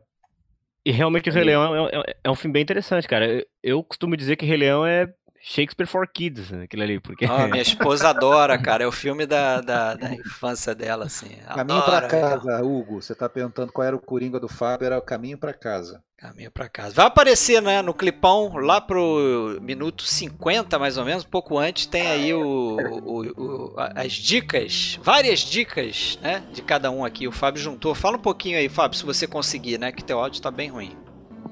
Depois, depois. Ele tá em linguagem é, de sinais ali. Lembrando indicando. que semana que vem agora vai ter a live dos anos 2000, né? Isso. Ano que, é, ano que vem, que ó, vem, sábado que vem. Né? Mesmo... Live dos anos 2000. Ah, agora não tem mais nenhum filme que sobrou, né? Será? Ah, é, não, tem sim. Essa história, né? Claro não tem. sobrou nada, né? Já tem, um, um, já tem um filme na minha lista, pelo menos. Aliás, dois. Né? Um já foi citado aqui, mas o outro quem sabe pinta aí num podcast perto dos seus ouvidos aí. Certo? Vai ficar a, a, o ponto de interrogação aí amarelo daquele jeito para a próxima live. Mas vamos então, senhores, nos despedir. de um filme que é perto de você aí, né, Fred? Perto de mim? É perto de você. O Qual é? bairro. é? Ah, o bairro? Não sei se é bairro. Já dá para chamar de bairro favela, sei lá. É. Não, esse aí também. Esse aí também. É. é um, uma região aqui no Rio de Janeiro. É, começa com uma galinha. Pronto. Que Deus vamos lá. Tenha, que Deus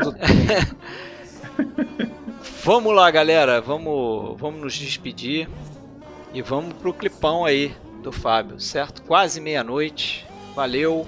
Ótima live. Faltam duas pra gente fechar ou faltam três, né? Quem sabe a gente faz uma. Três, olha lá, ó. Tá votando em três. três. Né? A ideia é chegar na, na terceira e fazer a lista das listas. É, né? Meu Deus. É, e a gente vai ter que decidir as regras para isso aí, hein? É. Será que a gente vai compilar a lista das golpe, listas golpe, a partir das listas dos 10 essenciais? Ou será que vai aparecer uns incompreendidos? Quem sabe? Não pode, né?